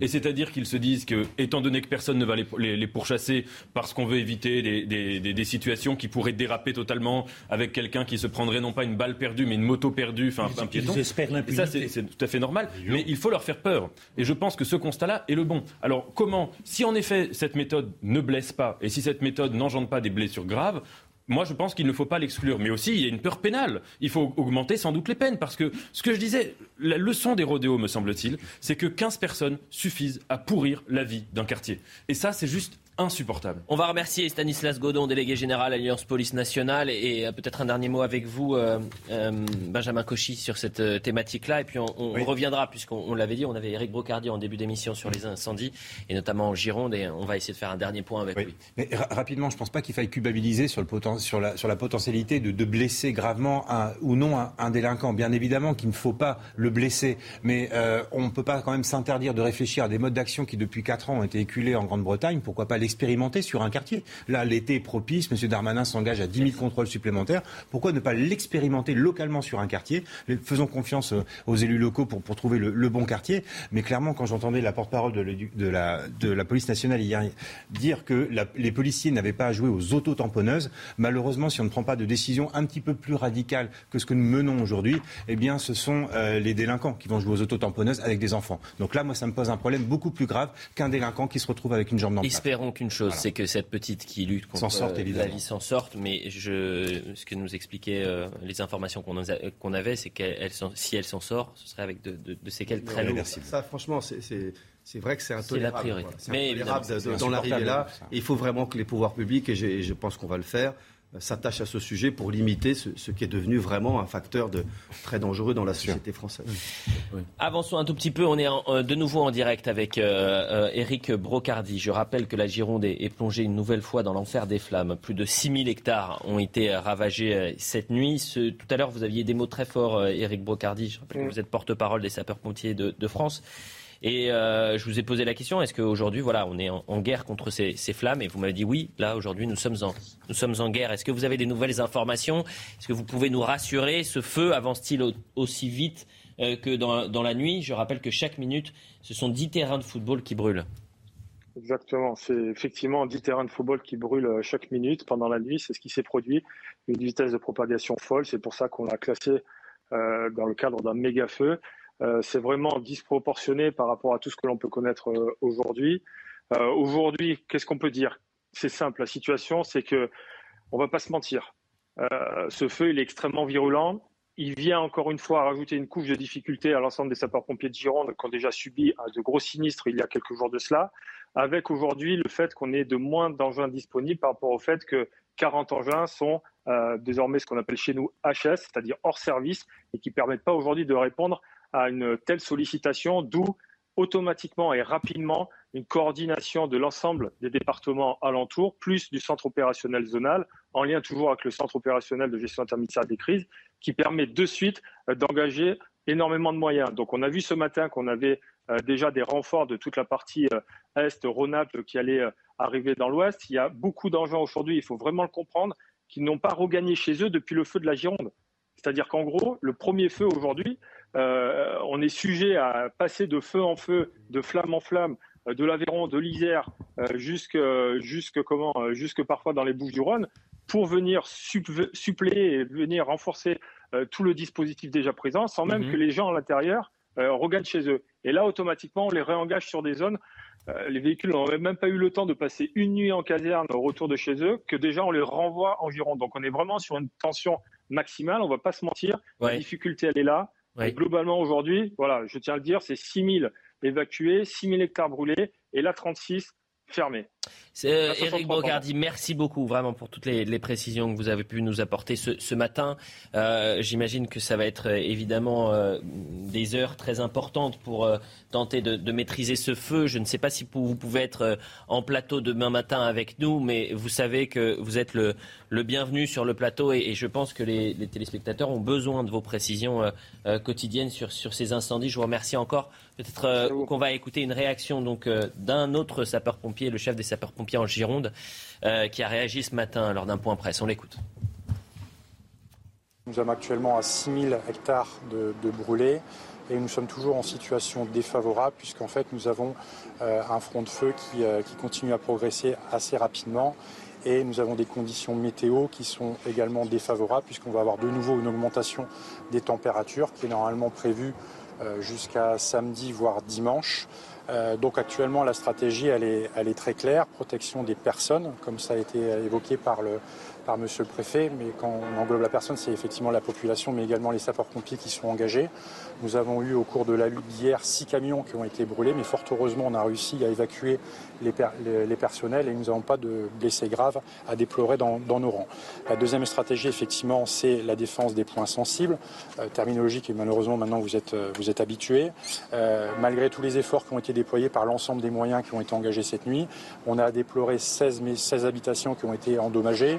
Par contre, on a, on a pu effectivement en protéger un certain nombre, dont le nombre pour l'instant n'est pas encore clairement établi, puisque un travail cartographique est en cours. Voilà ce qu'on pouvait dire sur les incendies. Il nous reste trois minutes. L'actualité, je le dis, est, lourde, même cet été. C'est-à-dire qu'il n'y a pas de, vacances pour les actualités dramatiques ou, tristes. Donc j'aime bien qu'on ait un peu de respiration. Euh, Dominique Jamais, est-ce que vous avez TikTok, par exemple?